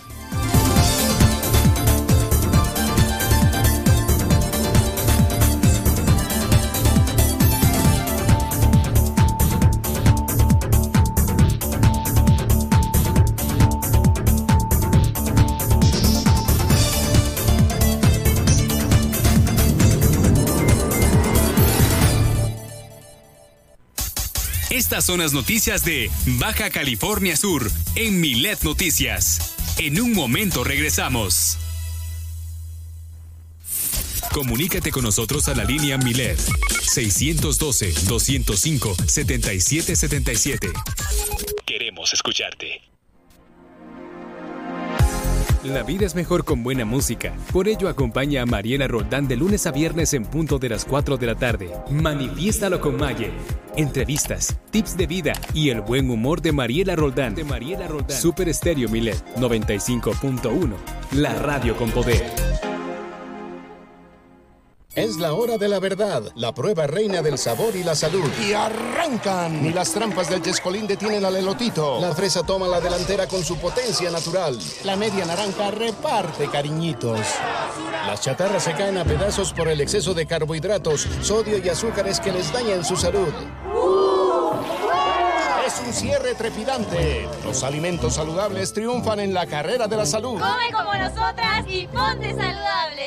Pura vitamina. Las lluvias favorecen la presencia del mosco transmisor del dengue. Por eso debemos sumarnos al esfuerzo preventivo con el saneamiento básico de patios. Lava y tapa los objetos donde almacenas agua de uso común. Voltea y tira aquellos que estén en desuso y que puedan estancar líquidos para evitar la producción del zanjudo. Protejamos juntos nuestra salud. Gobierno del Estado, Baja California Sur, nos une.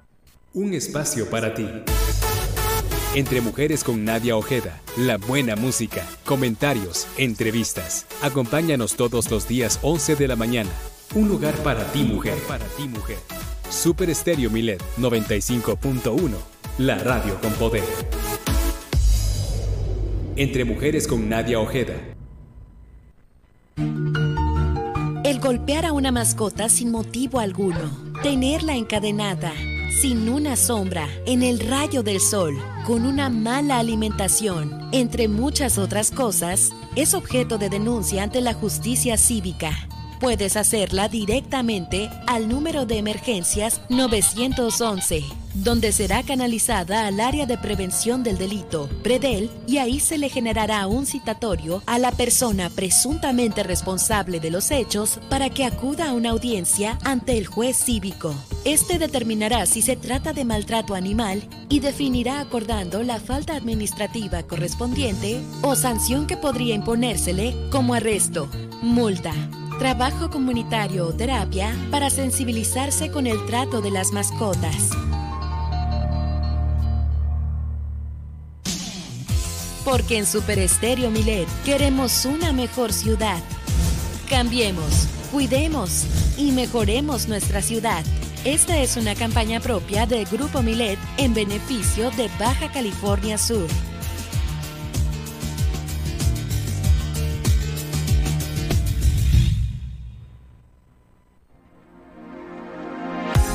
La vida es mejor con buena música. Por ello acompaña a Mariela Roldán de lunes a viernes en punto de las 4 de la tarde. Manifiéstalo con Maye. Entrevistas, tips de vida y el buen humor de Mariela Roldán. De Mariela Roldán. Super Estéreo Milet 95.1. La radio con poder. Queremos verte en Instagram. Comparte con nosotros tus mejores imágenes. Síguenos, arroba Radio Milet, porque la vida es una gran imagen. Super Estéreo Milet 95.1. El poder de la radio. Todas las noticias y el liderazgo informativo de Grupo Milet México. Con Germán Medrano. De lunes a viernes 2 de la tarde. El acontecer diario de Baja California Sur. Todas las noticias. Todo el tiempo. Super Estéreo Milet 95.1. La radio con poder. Mándanos tus notas de voz y escúchate al aire. 612-205-7777. Todas tus peticiones las leemos y escuchamos vía WhatsApp. Germán Medrano y todas las noticias de Baja California Sur en un solo espacio. Milet Noticias. Continuamos.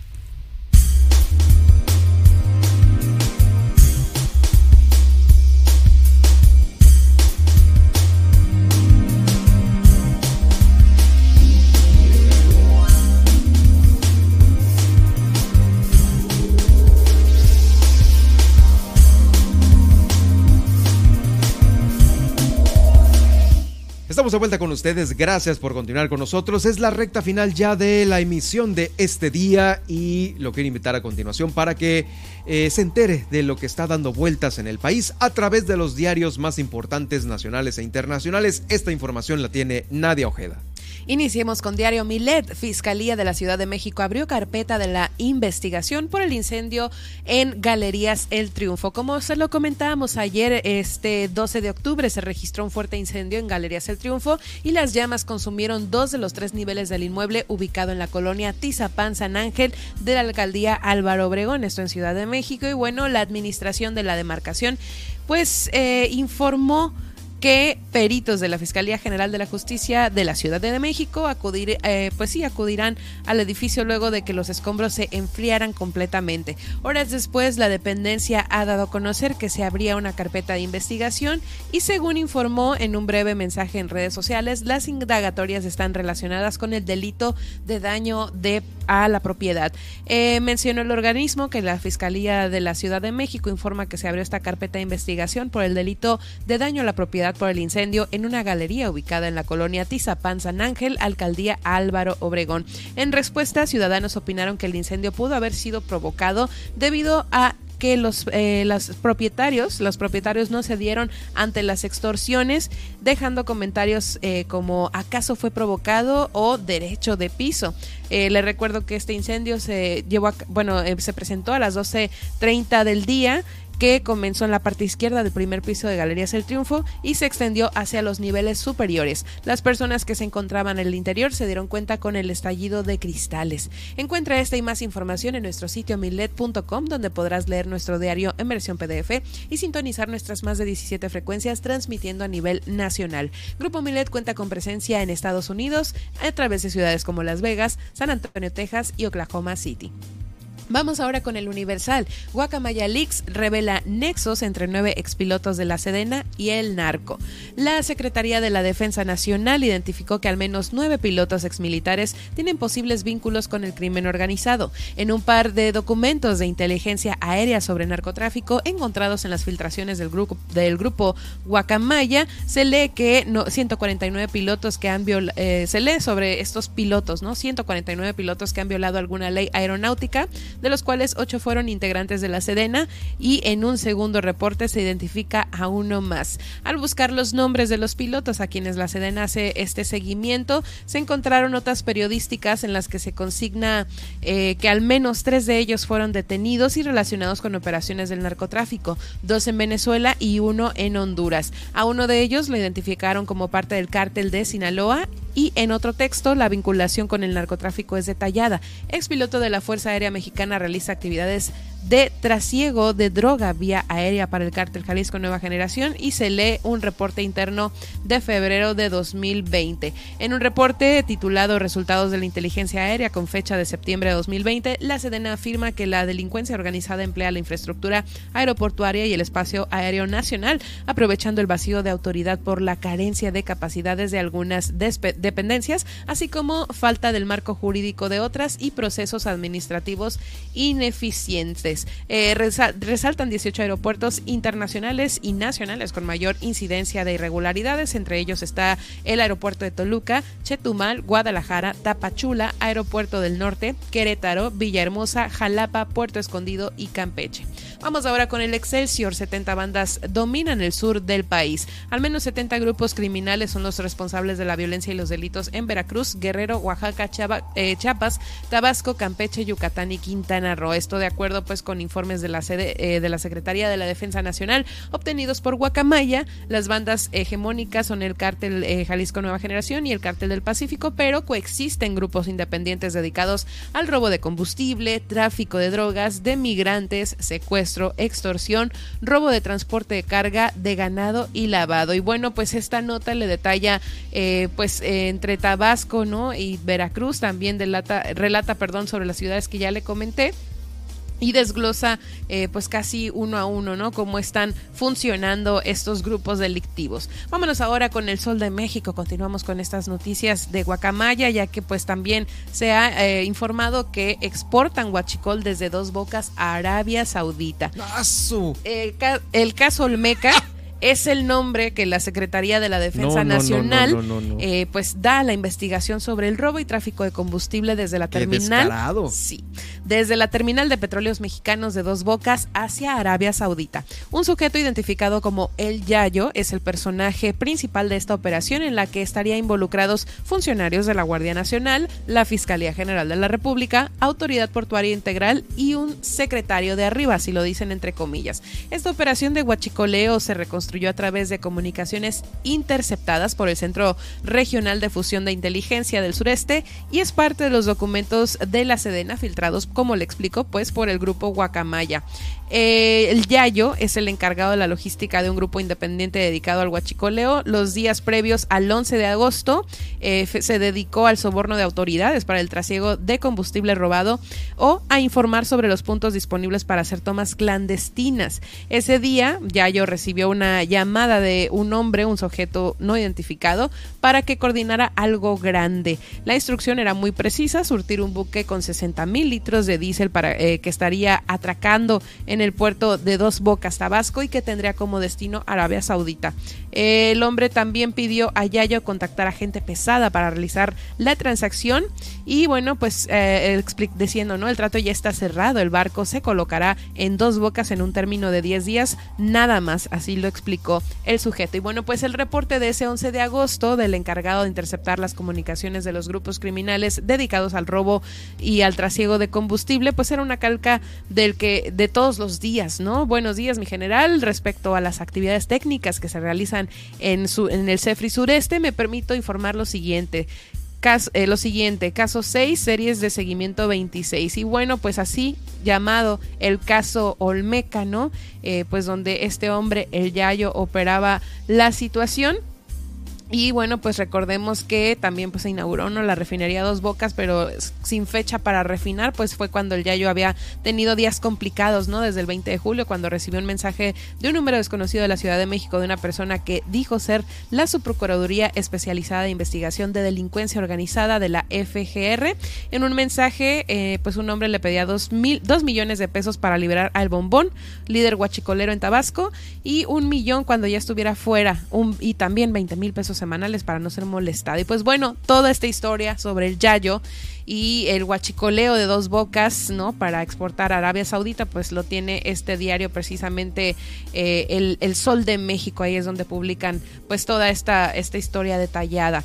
Eh, continuamos con la nota internacional, pues déjeme platicarle que Corea del Norte dispara nuevo misil, el cual cae cerca de Corea del Sur.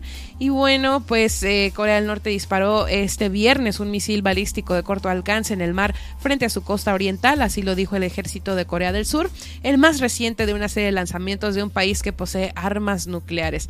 Antes, el ejército de Corea del Sur eh, pues dijo que había desplegado casas de combate cuando un grupo de unos 10 aviones militares norcoreanos volvió cerca de la frontera que divide a los dos países en un contexto de tensión por las repetidas pruebas que ya le habíamos estado reportando en este espacio.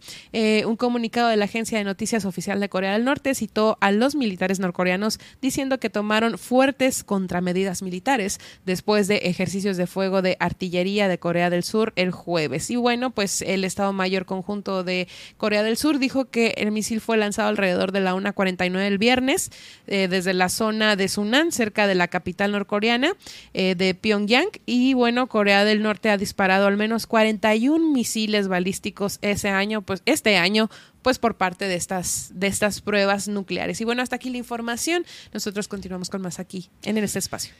Ese condenado Guacamayas Leak. Está con todo. Oye, ¿eh? viene de todos los temas, siempre hay algo. Sí. Y, y- y- y- da como conclusión, digo, de lo que se ve hasta ahorita, que se sabe todo y no se hace nada. Y no se hace nada.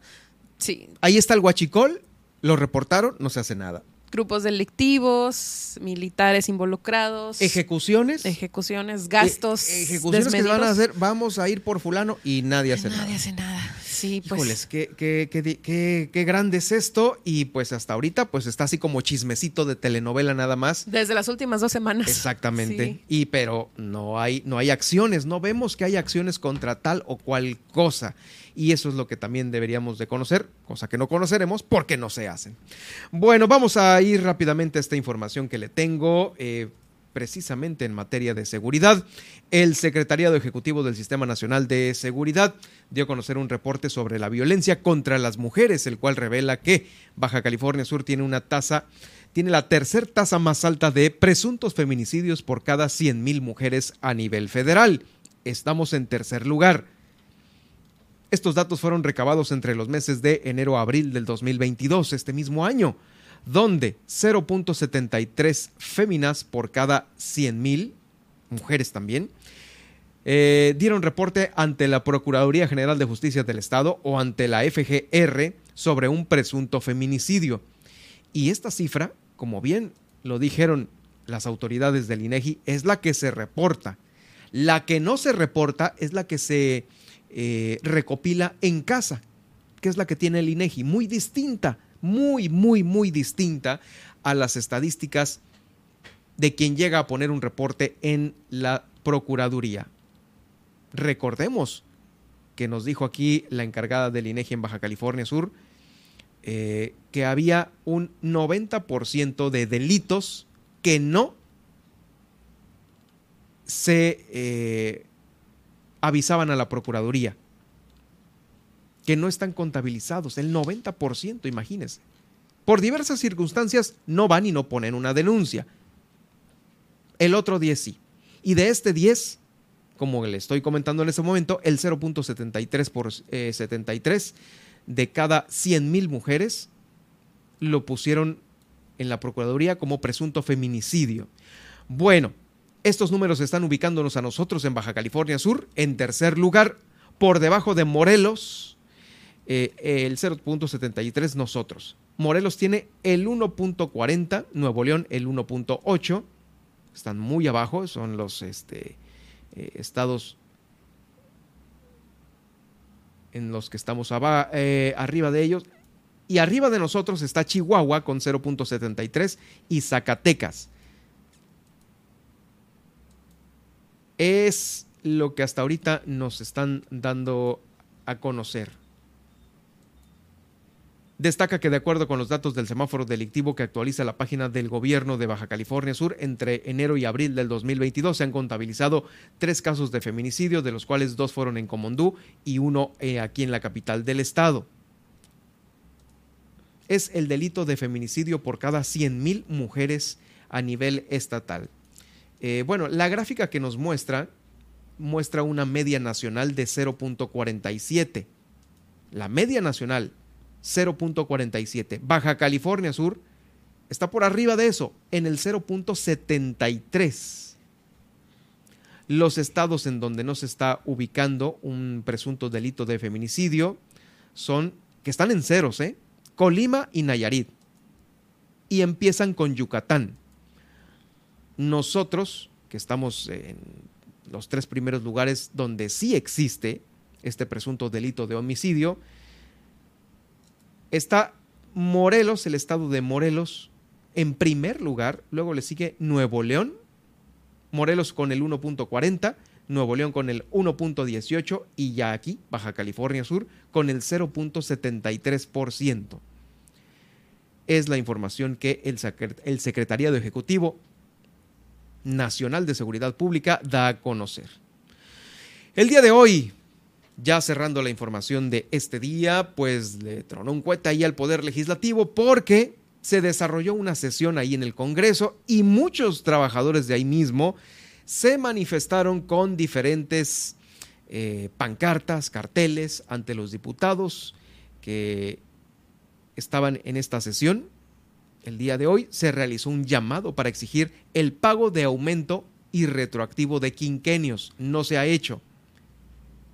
El delegado sindical Marcial Niebla Mesa dijo, esta prestación, este incremento, este aumento que se da por ley, se da siempre en los primeros meses de enero, a más tardar la segunda, y eh, la segunda quincena de febrero. Hasta ese momento debería de estar cubierto este, estas cantidades ya con retroactivo. Ya vamos a cumplir casi 10 meses y no ha habido ningún aumento, no hemos tenido respuesta alguna. Están exigiendo el pago de aumento y retroactivos de quinquenios. Pues sí, pero pues son modos de operar de la 4T. Al respecto, el representante de los trabajadores explicó que ya habían ingresado varios oficios ante el Poder Legislativo de Baja California Sur, donde se solicita el pago de la prestación. Sin embargo, nunca les dieron respuesta. Hasta la fecha no hemos tenido ninguna respuesta de esta petición. Ya casi va a terminar el año y nosotros tenemos esa duda o ese pendiente de que cuándo se nos va a cubrir, porque en diciembre vienen unas erogaciones fuertes, entonces tenemos el pendiente de que probablemente no se nos cubra. Pues sí, que falta ya para diciembre, que falta ya para eh, los aguinaldos y demás prestaciones. Niebla Mesa dijo que existen 300 trabajadores al servicio del Congreso. No obstante, aclaró que los quinquenios no se otorgan a todos los empleados, ya eh, que se otorgan a partir estos de los cinco años de servicio. Estos quinquenios se otorgan a partir de los cinco años de servicio, dijo, entonces son menos trabajadores. Hay trabajadores que tienen 5, 10, 15, 20, 25 y a algunos hasta 30 años de servicio. Entonces varía la prestación. Pueden ser menos de los 300, pero aún así no se les ha pagado. Entre tanto, la diputada Blancabelia Márquez Espinosa tomó la tribuna para solicitar a la Asamblea revisar a fondo el cumplimiento del pago correcto de los quinquenios y que se vea reflejado este en la actualización del cálculo con el salario mínimo general vigente que entró en vigor en enero de este año. Es que es mucha la labor administrativa, ya lo decía el diputado eh, presidente, es mucha la labor que se tiene que hacer ahí en el Congreso porque le puedo asegurar que hasta el día de hoy se siguen haciendo cosas arrastrando el lápiz con papel sin tener un registro computarizado de todo lo que se tiene que hacer ahí administrativamente en el Congreso. Y más aún, falta mucho trabajo por hacer en, la, en recursos humanos del Congreso del Estado. Pues a qué horas? Porque pues esto ya tiene meses. O está muy difícil o le están poniendo atención a otros temas una de dos. También dentro de la información que se está generando aquí en el Estado, un juez de control de aquí decidió vincular a proceso penal a la exdirectora del Instituto de Vivienda de Baja California Sur, Rosalba Cuadras. Es la exdirectora que estaba en funciones durante el gobierno de Carlos Mendoza Davis. Rosalba Cuadras ella se convertiría en la primer exfuncionaria del gobierno en enfrentar un proceso judicial relacionado con un cargo público y es acusada del delito de uso ilícito de atribuciones y facultades contemplado en el artículo número 280 fracción quinta del Código Penal. Ha trascendido, según la, la investigación contra esta panista, que se detectó que se habría autoliquidado después de salir de la institución con un monto cercano a los 1.8 millones de pesos. 1.8 millones de pesos. Eh, por supuesto, monto criticado por su sucesora, Fernanda Villarreal, quien advirtió y lo dijo, proceder legalmente por esta situación. De acuerdo a las versiones de la propia Fernanda Villarreal, vertidas en el 2022, eh, a Rosalba Cuadras se le habría aprobado una liquidaciones que juntaban un monto de 4 millones de pesos, en donde, además de ella, también habría beneficiado a familiares, incluyendo a su pareja sentimental. La ex titular del INVI es hasta ahora el único caso conocido de la administración anterior, la administración anterior panista de Carlos Mendoza Davis, que se tiene con vinculación a proceso, en este caso a proceso penal aunque el gobernador Víctor Castro denunció varias irregularidades de otros funcionarios del mismo periodo, se desconoce el avance de tales investigaciones. Ahí está, vinculada a proceso penal Rosalba Cuadras López, ex directora del Instituto de Vivienda de Baja California Sur. Y es que, pues bueno, ¿por cuántas firmas tiene que pasar una liquidación? Una emisión de un cheque, ¿por cuántas manos? y nadie dijo nada hasta ahorita. ¿Cuántos meses llevan ya la administración de Víctor Castro y hasta ahorita está esto? Hasta ahorita pues sale a los medios. Pues sí, no se ha hecho nada, ya está vinculado a proceso, eh, que es eh, justamente cuando ya se concluye la investigación y se procede a esto. En fin, pues eh, estaremos atentos de lo que se genere. La información es, es muy, muy, muy importante. Puede acabar en prisión hasta por 10 años por esta situación, por este delito. Rosalba eh, Cuadras López, exdirectora del Instituto de Vivienda de aquí de Baja California Sur, del gobierno de Baja California Sur. Vamos al resumen.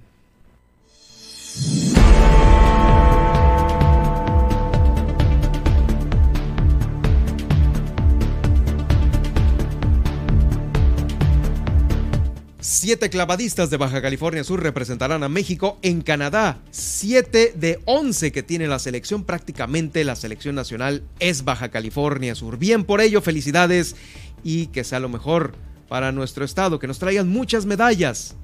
Además, busca la administración portuaria costos competitivos en los puertos de Baja California Sur porque estos no se actualizan desde el 2019. Hoy en la mañana amaneció el aeropuerto con un banco de niebla, toda esa zona del aeropuerto y se suspendió eh, temporalmente la operación de la aerolínea Viva Aerobús, la cual fue la afectada por esta situación.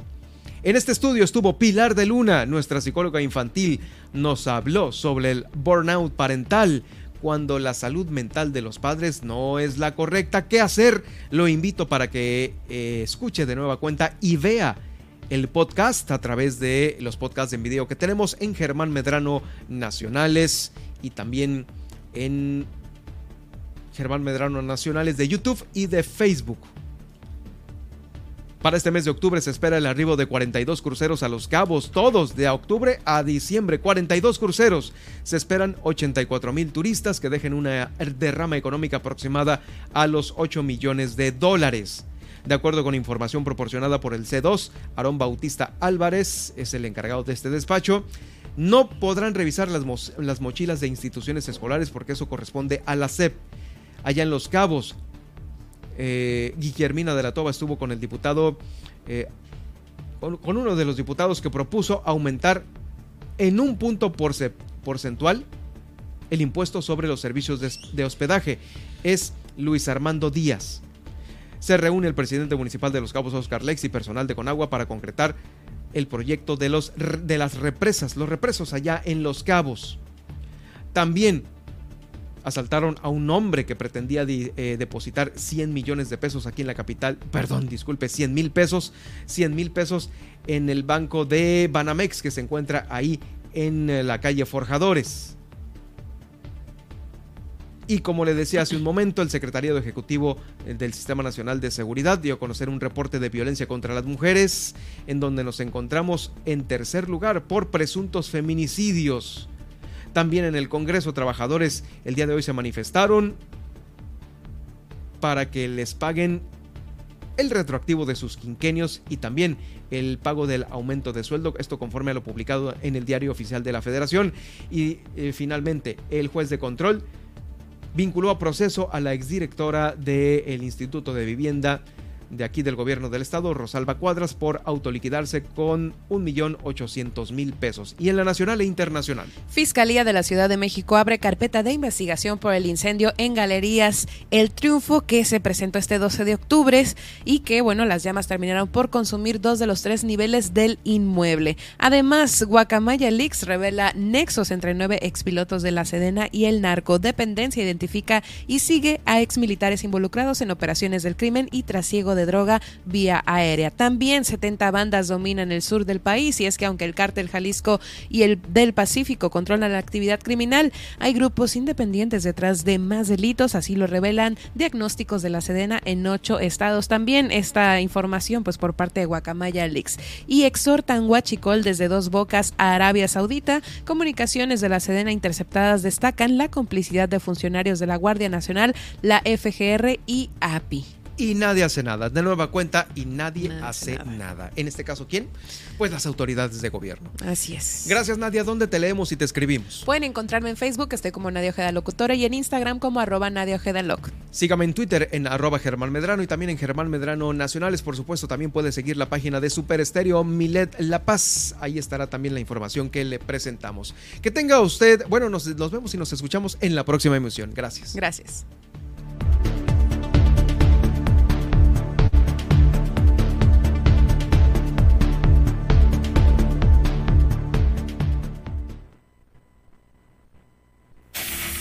Le hemos informado en Milet Noticias Baja California Sur. Germán Medrano lo espera de lunes a viernes a partir de las 2 de la tarde en el 95.1 FM en La Paz y 91.5 FM en Los Cabos. Todas, las noticias, todo el tiempo, con la potencia radial y el respaldo informativo de Grupo Milet México. Comunícate con nosotros a la línea Milet 612-205-7777. Queremos escucharte. En Twitter te acompañamos. Síguenos como arroba noticias Milet. Entérate a minuto a minuto del acontecer diario, noticias, espectáculos, diversión y más. Super Estéreo Milet 95.1, la radio con poder. Queremos verte en Instagram. Comparte con nosotros tus mejores imágenes. Síguenos, arroba Radio Milet, porque la vida es una gran imagen. Super Estéreo Milet 95.1, el poder de la radio. Un espacio para ti. Entre mujeres con Nadia Ojeda, la buena música, comentarios, entrevistas. Acompáñanos todos los días 11 de la mañana. Un lugar para ti, mujer. Para ti, mujer. Super Estéreo Milet 95.1, la radio con poder. Entre mujeres con Nadia Ojeda. Mándanos tus notas de voz y escúchate al aire. 612-205-7777. Todas tus peticiones las leemos y escuchamos. Vía WhatsApp. Super Estéreo Milet 95.1. La radio con poder transmite desde Plaza Cerralbo, piso 3, en El Malecón, La Paz, Baja California Sur. X, H, B, C, B, Z, FM. Con 25.000 watts de potencia, Super Stereo Milet, el poder verdadero de la radio con el respaldo informativo de Revista Milet. Síguenos en plataformas digitales y en www.milet.com. Super Stereo Milet 95.1, una emisora de Grupo Milet México. Agarrar tu mano donde quiera, porque yo he nacido para quererte, amor. Yo quiero hacer vida contigo ser amantes, ser amigos y ser la historia favorita que comparten los testigos que conocen lo que somos y lo que antes fuimos.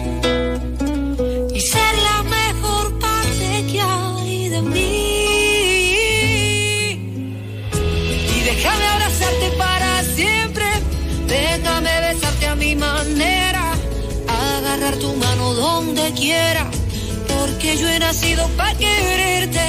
Déjame abrazarte para siempre, déjame besarte a mi manera, agarrar tu mano donde quiera, porque yo he nacido para quererte. Yo quiero ser tu compañera y solo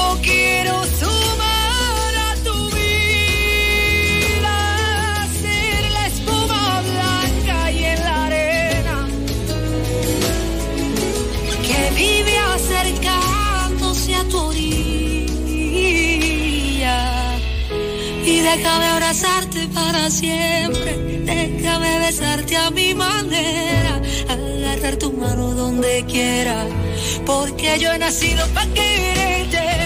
Déjame abrazarte para siempre, déjame besarte a mi manera, agarrar tu mano donde quiera, porque yo he nacido para quererte. Que yo he nacido para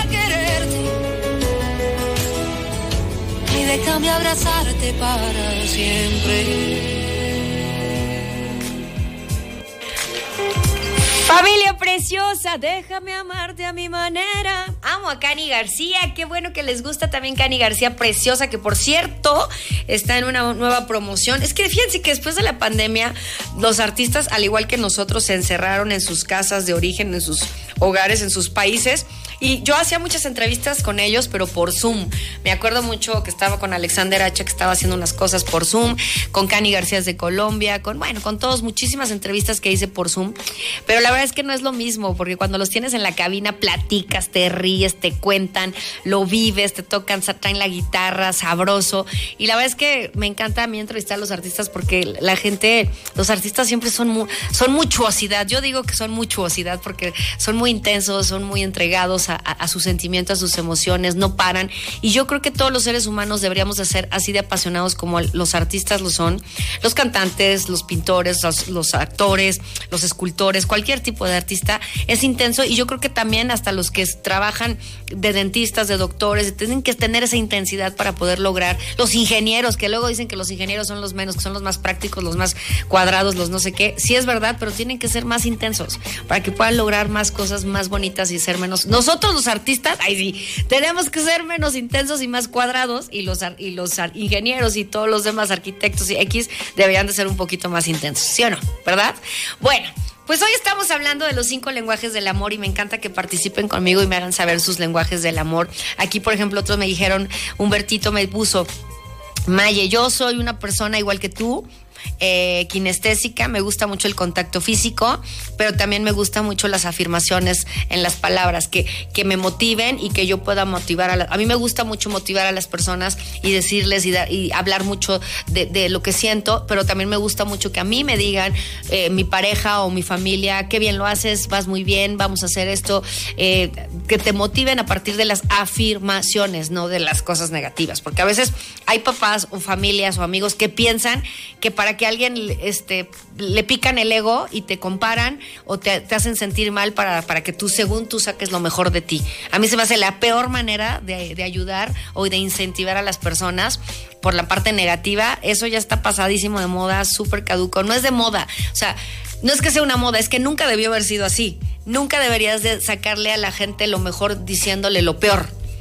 Ay, tú no puedes, eres bien tonto, eres bien menso. O sea, es que así lo pico y vas a ver cómo sí lo hacen. No es cierto, es la peor manera. La peor manera de hacer sentir a una persona y querer sacar lo mejor de ellos no es picándole el ego, ni el orgullo, ni nada, ni mucho menos hacerlo sentir mal, ni decirle que es un tonto, un menso, porque esas palabras laceran y se quedan en el corazón de las personas para toda la vida y sobre todo para los niños. Aguas con lo como, como se comunican con las personas. Entonces él me dijo, Humbertito, yo soy a mí me gusta el contacto físico y la afirmación de las palabras. Tú muy bien. Ale Pinto dice, a mí me gustan los tiempos de mucha calidad. Me consta, amiga, me consta que eres de mujer de tiempo de calidad. Me consta y eso me fascina. Y también soy mucho de regalos, es verdad. Es verdad, ella es de mucho de darte un regalo siempre que te quiere tener el detalle de mandarte flores, de mandarte algo, de ponerte. Eso es muy bonito, a mí me encanta. La verdad es que yo mucho tiempo fui de, de ser de con regalos. Después le cambié un poquito, que me gusta mucho. Cuando quiero mucho a alguien y así, soy detallista. O sea, me acuerdo, te traigo, a lo mejor no un regalo, uh, una joya, pero a veces sí y a veces no. Pero te traigo unos tacos, o te traigo un agua, o te traigo un chocolate, o te doy un zape. Ese es contacto físico, ¿no? Pero bueno, aprendamos de nuestros, nuestros este, cinco lenguajes del amor. que seguramente tú ya tienes identificados los tuyos y si no, identifícolos ahora mismo y vamos a ver cómo nos va. Oigan, ya nos unimos directamente hasta Los Cabos y Baja California Sur y hasta La Paz preciosa, que seguramente hace un calor de los mil demonios, pero justamente es lo que nos gusta de ir a visitar estos lugares tan maravillosos y bellos y tan lejanos del centro de México para nosotros, pero amenazamos con ir pronto para disfrutar de la mejor comida. Por allá se come muy rico, se vive muy bien y bueno, la verdad es que qué felicidad. Les mandamos muchos besos a mis amigos y compañeros. Cristian Valdés, nuestro amigo y gerente y productor, está por allá, de aquel lado, en esos lugares, echando a andar toda la música, la cámara y la acción para que Super Estéreo Milet cada vez llegue a más lugares y por supuesto con la calidad que ustedes se merecen familia de por allá. Los amamos, 5 de la tarde con 11 minutos. Yo soy Mariela Roldán y ahora regresamos con los cinco lenguajes del amor.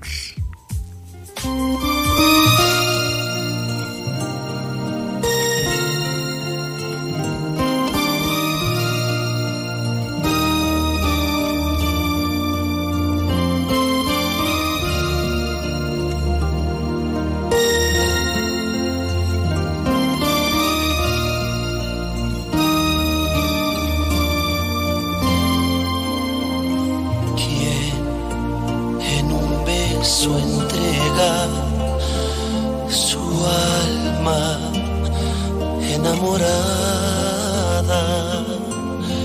¿Quién te dice te quiero con todo su anhelo, con todo su amor? ¿Quién te dice te quiero?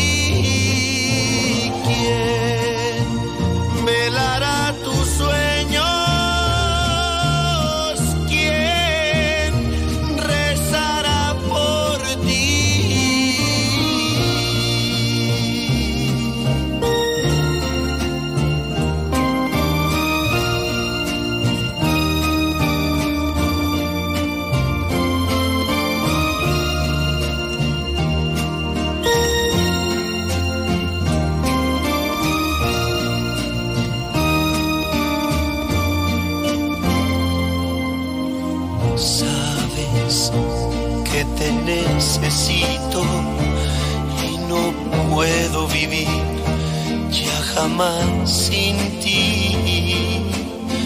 Vida, quiero que comprendas este gran cariño que siento por ti. ¿Quién te dice te quiero?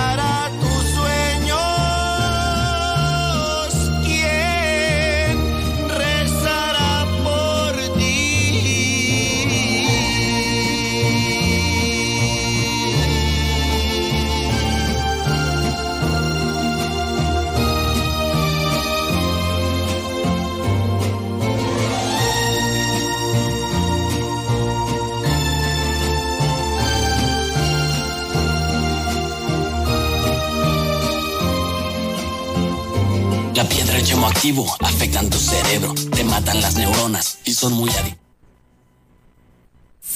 Comunícate con nosotros a la línea Milet 612-205-7777. Queremos escucharte. La vida es mejor con buena música. Por ello acompaña a Mariela Roldán de lunes a viernes en punto de las 4 de la tarde. Manifiéstalo con Maye. Entrevistas, tips de vida y el buen humor de Mariela Roldán. De Mariela Roldán. Super Estéreo Milet 95.1. La radio con poder. Las lluvias favorecen la presencia del mosco transmisor del dengue. Por eso debemos sumarnos al esfuerzo preventivo con el saneamiento básico de patios. Lava y tapa los objetos donde almacenas agua de uso común. Voltea y tira aquellos que estén en desuso y que puedan estancar líquidos para evitar la producción del zanjudo. Protejamos juntos nuestra salud. Gobierno del Estado, Baja California Sur, nos une. Estamos contigo en todas partes. Todas partes. Facebook, Super Estéreo Milet La Paz. Dale me gusta, comparte, entérate de tus artistas favoritos y de todas las promociones que tenemos para ti. Recuerda en Facebook, Super Estéreo Milet La Paz. Si una vez yo pudiera llegar a erizar de frío tu piel, a quemar, qué sé yo, tu boca y morirme allí después. Y si entonces temblarás por mí y llorarás al verme sufrir. Ay, sin dudar, tu vida entera dar, como yo la doy por ti. Si pudiera ser tu héroe, si pudiera ser tu Dios, que salvarte a ti mil veces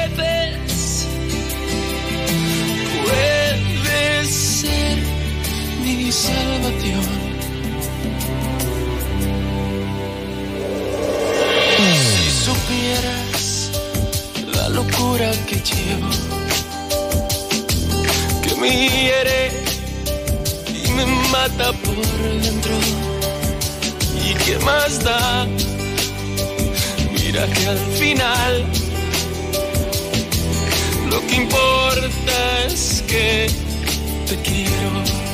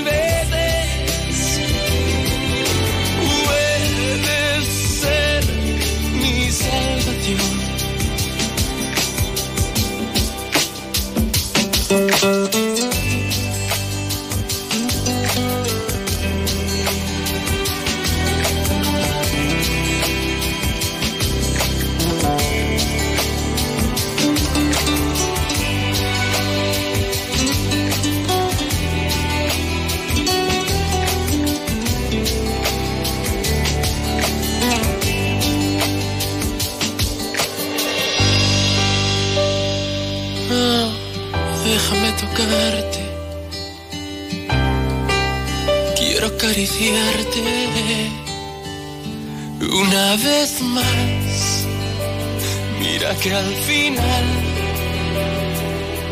lo que importa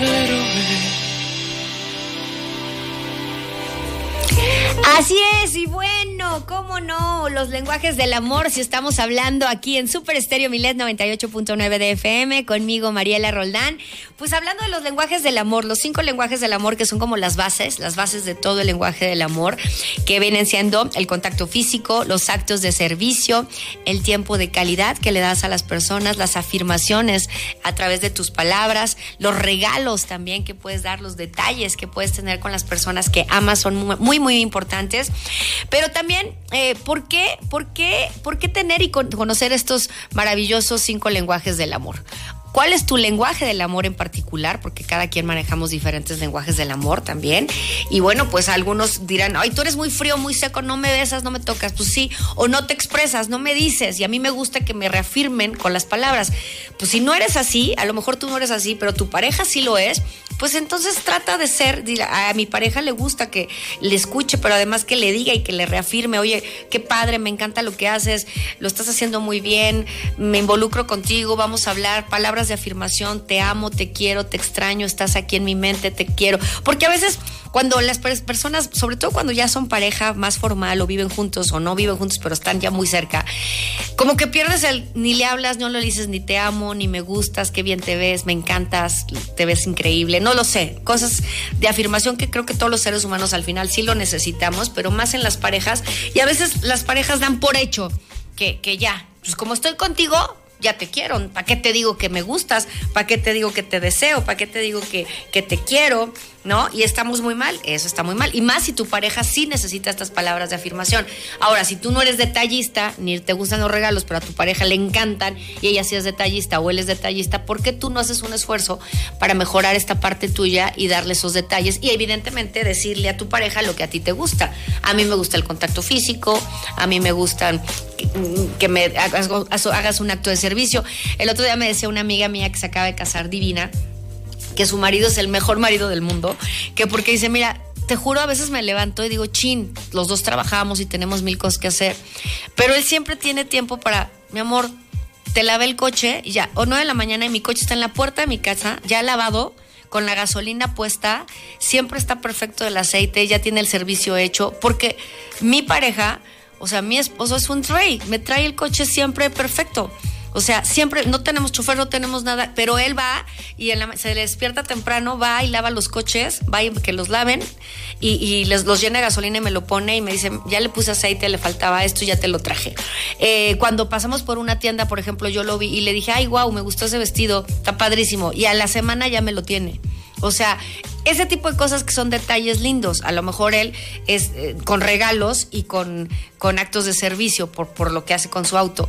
Y a lo mejor me dice, pero eso sí, no es mucho de abrazar y besar y así delante de la gente. No lo es. Es como más reservado. Bueno, pues cada quien, ¿no? Cada quien tiene su manera, ahora sí que de matar las pulgas. El punto es que tú conozcas cuáles son las maneras de tu pareja o de tu hermano o de tu familia o de tu mamá o de tus amigos, tus mejores amigos. Yo tengo amigas, por ejemplo, que son sumamente detallistas y les encantan ellas que sean detallistas con ellas. Yo, a mí se me olvida a veces las cosas, pero tengo otra forma de ser. O sea, yo soy de contacto físico, de estar en los momentos más difíciles o en los mejores momentos de tu vida y ahí voy a estar yo siempre. Y yo soy muy servicial. Me encanta eh, los actos de servicio. Me encanta que la gente se sienta feliz, cómoda, apapachada y así. Y esos son mis actos de servicio, por ejemplo. Y sí soy detallista y sí, pero tengo otros más todavía que eso. Pero bueno, eh, la verdad es que estos, lo- los lenguajes del amor, yo les recomiendo que lean el libro. Hay un libro que se llama Los cinco lenguajes del amor. Es un libro muy bueno para todas las personas que quieren mejorar sus relaciones de pareja y volver a sentir esa, esa fase romántica del amor, porque todo se puede volver a sentir, porque todos los días, aunque sea la misma persona desde hace 10, 15, 20 años, según tú, no somos las mismas personas. Vamos cambiando y siempre necesitamos algo nuevo y diferente que nos reafirme y nos afirme que te seguimos, no- nos seguimos amando, nos seguimos gustando, nos seguimos deseando y podemos volver a empezar una relación. Si empiezas una de cero con alguien que no conoces, ¿por qué con alguien que sí conoces, que le puedes dar una oportunidad nueva a tu relación, sería lo máximo? ¿A poco no? Les recomiendo este libro, Los cinco lenguajes del amor. Está cortito, está muy lindo, está muy directo y está padrísimo y tiene grandes, grandes ejemplos. Así que bueno, no se lo pierdan. 5 de la tarde con 24 minutos, tiempo del centro de Toluca, York, que el calor está durísimo por aquí, pero al rato ya amenaza con hacer frío. Ya los tiempos van cambiando, ya viene el invierno, ya el sol pega diferente, pero la verdad estamos vivos, hay que disfrutar esta maravillosa vida que es una y hay que sacarle el mayor jugo y el, el mayor beneficio, ¿ok? Bueno, pues los amo con todo el corazón. Síguenos en Super Estéreo Milet 98.9 de FM, en www.milet.com, desde tu celular o tu teléfono, desde tu celular o desde tu computadora, perdón. Ahí te prendes, le metes y evidentemente estás en contacto. Y próximamente nuestra app renovada y padrísima para todos ustedes. Ahora regreso, soy Mariela Roldán. No te muevas aquí en Super Estéreo Milet 98.9 de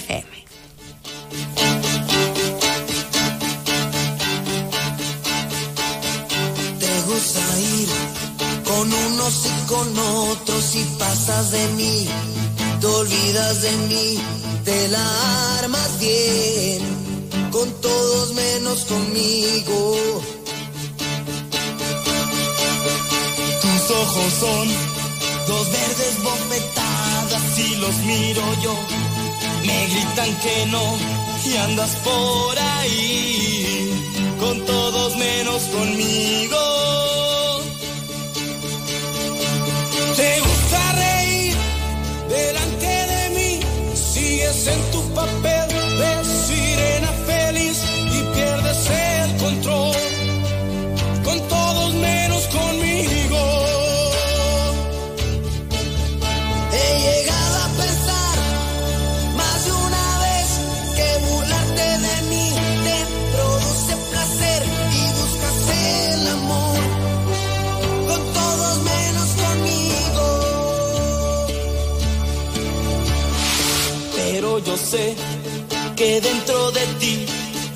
clase de amor no echa raíz y te sale mal, con todos menos conmigo. No me llames jamás, ni por error, no te pongas así, que llorar no te va, vuelve a tú.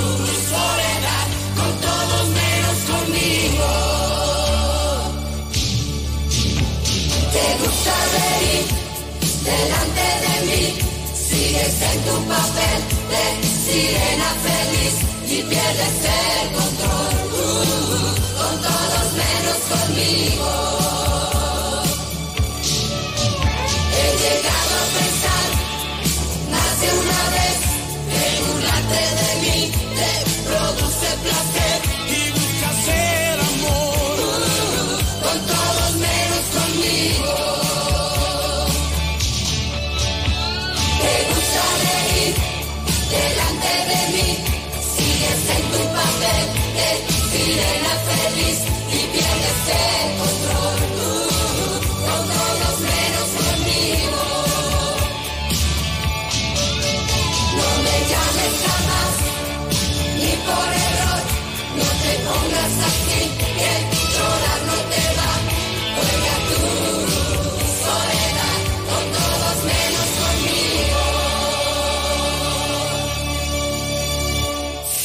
Comunícate con nosotros a la línea Milet 722 705 4035. Queremos escucharte.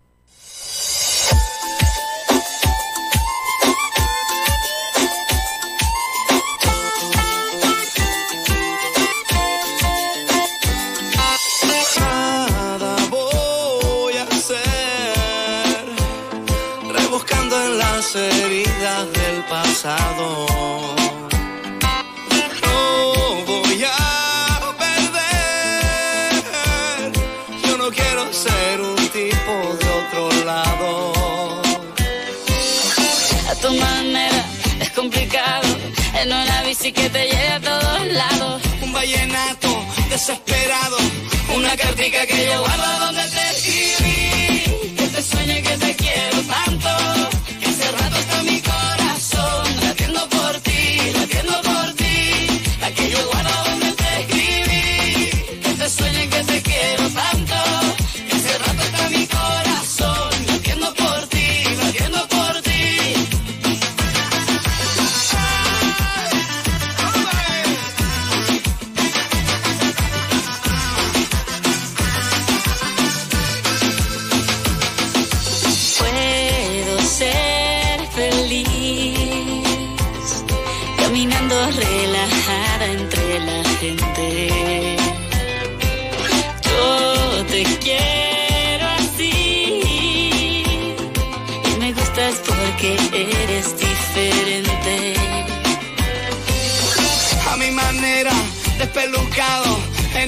Así que me lleva a todos lados. Un vallenato desesperado. Una cartica que yo guardo donde te escribí. Este sueño que te quiero.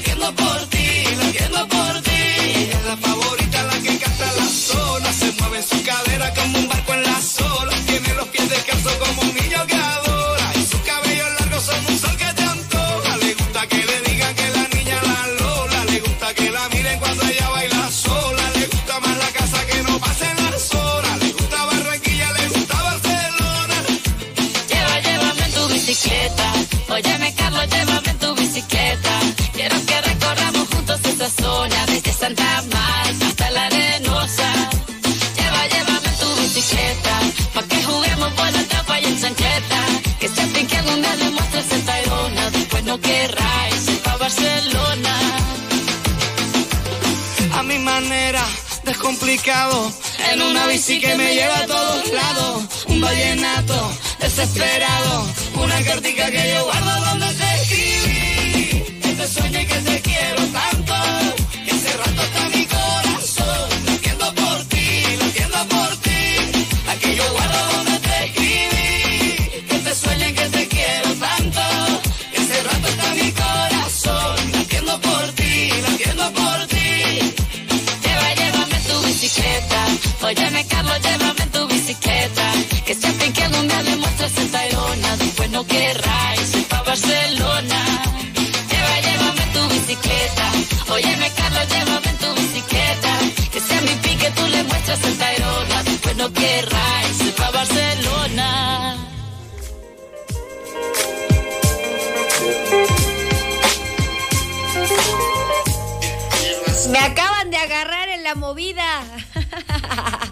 Después de escuchar esta canción buenísima de la bicicleta. Ay, amo a Carlos Vives. De verdad no saben la persona que es. Es un ser humano extraordinario. eh, Súper sencillo, humilde, buena persona, chistoso, con una energía que siempre va para adelante. Y bueno, pues, ¿qué les podemos decir de Shakira? Que es una consentida de la música y de la vida. Y bueno, está pasando por un momento bastante crítico, Shakira. La verdad que, para que vean que a todos nos llega, nos llegan los momentos no tan buenos en la vida. Este, dicen por ahí que aunque hiciéramos las cosas perfectas, siempre, siempre hay, un, hay una piedrita en el arroz o en los frijoles. Es que sí, es parte de la vida. No somos perfectos, venimos a experimentar, a aprender, a vivir. Y la verdad es que eh, no, no en la vida todo es el dinero ni la fama. Hay que saber también mediar esta parte. Y bueno, pues ojalá que Shakira salga rápido de todos estos problemas que está teniendo, que a mí me parecen bastante absurdos este, en muchas situaciones. Mm, Económicamente, híjole, a veces lo- estoy de acuerdo, por supuesto, con los impuestos, porque es la única manera en que todos podemos colaborar y, y participar para ayudar, pero a veces hay impuestos que son fuera de lugar y que solo benefician a otros que también es, o sea, es como un, es como un robo, pero legal, casi casi, ¿no? O sea, lo que le van a sacar a ella está cañón. Pero bueno, está, está complicado. Y también, bueno, pues todo lo que está pasando a nivel familiar me parece bastante triste. Pobre, pobre Shakira. Shakira. ¡Hola, Shakira! por estos momentos hay que mandarle luz y amor y fuerza para que pueda salir pronto de estos momentos, igual que todas las personas que lo necesitan. Yo cuando rezo, oro, medito y hago todas este tipo de cosas que a veces me cuesta mucho a veces encontrar mi centro con tantas cosas que tengo que pensar, pero cuando logro hacerlo, mando toda esta luz y esta oración a donde más lo requiere el planeta en este momento, porque a veces pienso que lo puedo requerir yo y a veces volteo y veo que hay gente que lo necesita más y hay que unirnos para mandar esta energía maravillosa a donde más lo requiera el planeta y las personas en este momento de luz, de amor y de sanación. Y bueno, pues hablando justamente de lo más importante en el mundo que es el amor, esa, esa vibración, esa energía perfecta y maravillosa que todo lo crea, todo lo une, todo lo cambia, todo lo puede, que es el amor. Eh, cuando uno actúa de buena fe, con amor en todo lo que uno hace, en sus pláticas, en su trabajo y en su vida cotidiana y en su vida en general, la verdad es que todo sale muy bien. Yo lo he probado, yo le he pedido a Dios en momentos bien críticos, decir, bueno, Diosito, está en tus manos con todo mi amor, mi fe, te lo dejo así para que tú me, dirijas, porque a veces uno está como que te bloqueas de tantas cosas que nos pasa a todos y, y- y siempre Dios, que dicen que Dios reina dentro de nosotros, que ese Dios maravilloso que tenemos y que habita, toma la mejor decisión y congruente con lo que tú eres y con el universo, las cosas salen a tu favor, si es que así tienen que ser y si es que tú has actuado también de buena fe, porque a veces hay gente que quiere una cosa y hace todo lo contrario, entonces es muy complicado.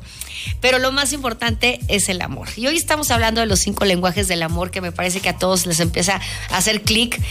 Este libro a mí de los cinco lenguajes del amor me llegó ya hace unos 15 años a mi vida y sí me cambió y me ayudó mucho a darme cuenta que no es la misma manera de, expresar mi amor la que yo expreso hacia los demás como la que mu- muchas personas expresan eh, y se conocen. Creo que lo más importante es la información y el autoconocimiento que te permite avanzar y entender cómo, cómo, cómo, cómo, cómo vibras y cómo eres tú como ser humano y describirte más o menos para ver cómo eres, qué es, cuáles son tus tus necesidades afectivas y cómo las requieres que te las den a entender, a notar y cómo las sabes recibir.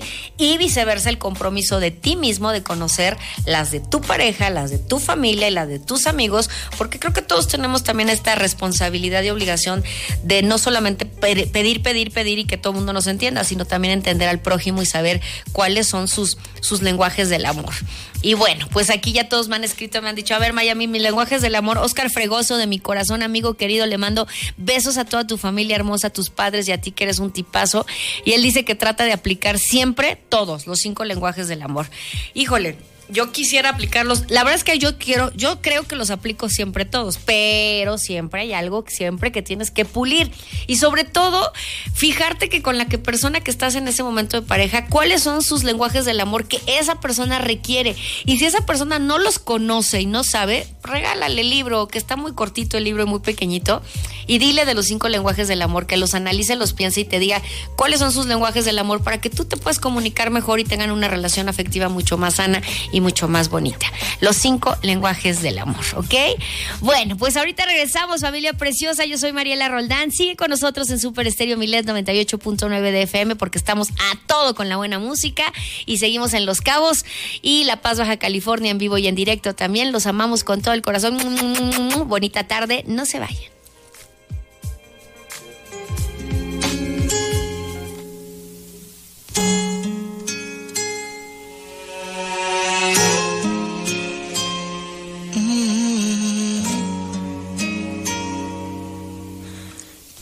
La angustia tan cerca de mí. Cuando de aquí te alejas, sé que el insomnio sigue por ahí, esperando que intente dormir. Me he quedado solo y así no planeaba vivir.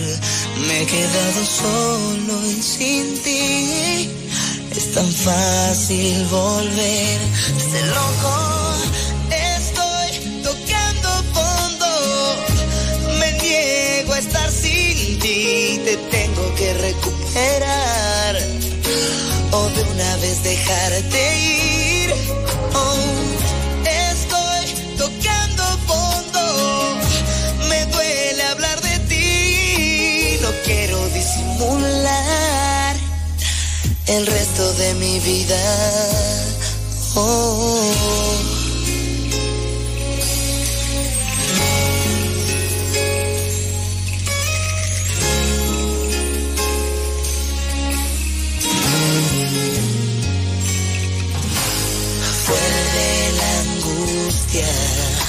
Hablarme de ti cuando de aquí te alejas. Sé que el insomnio sigue por ahí, esperando que intente dormir.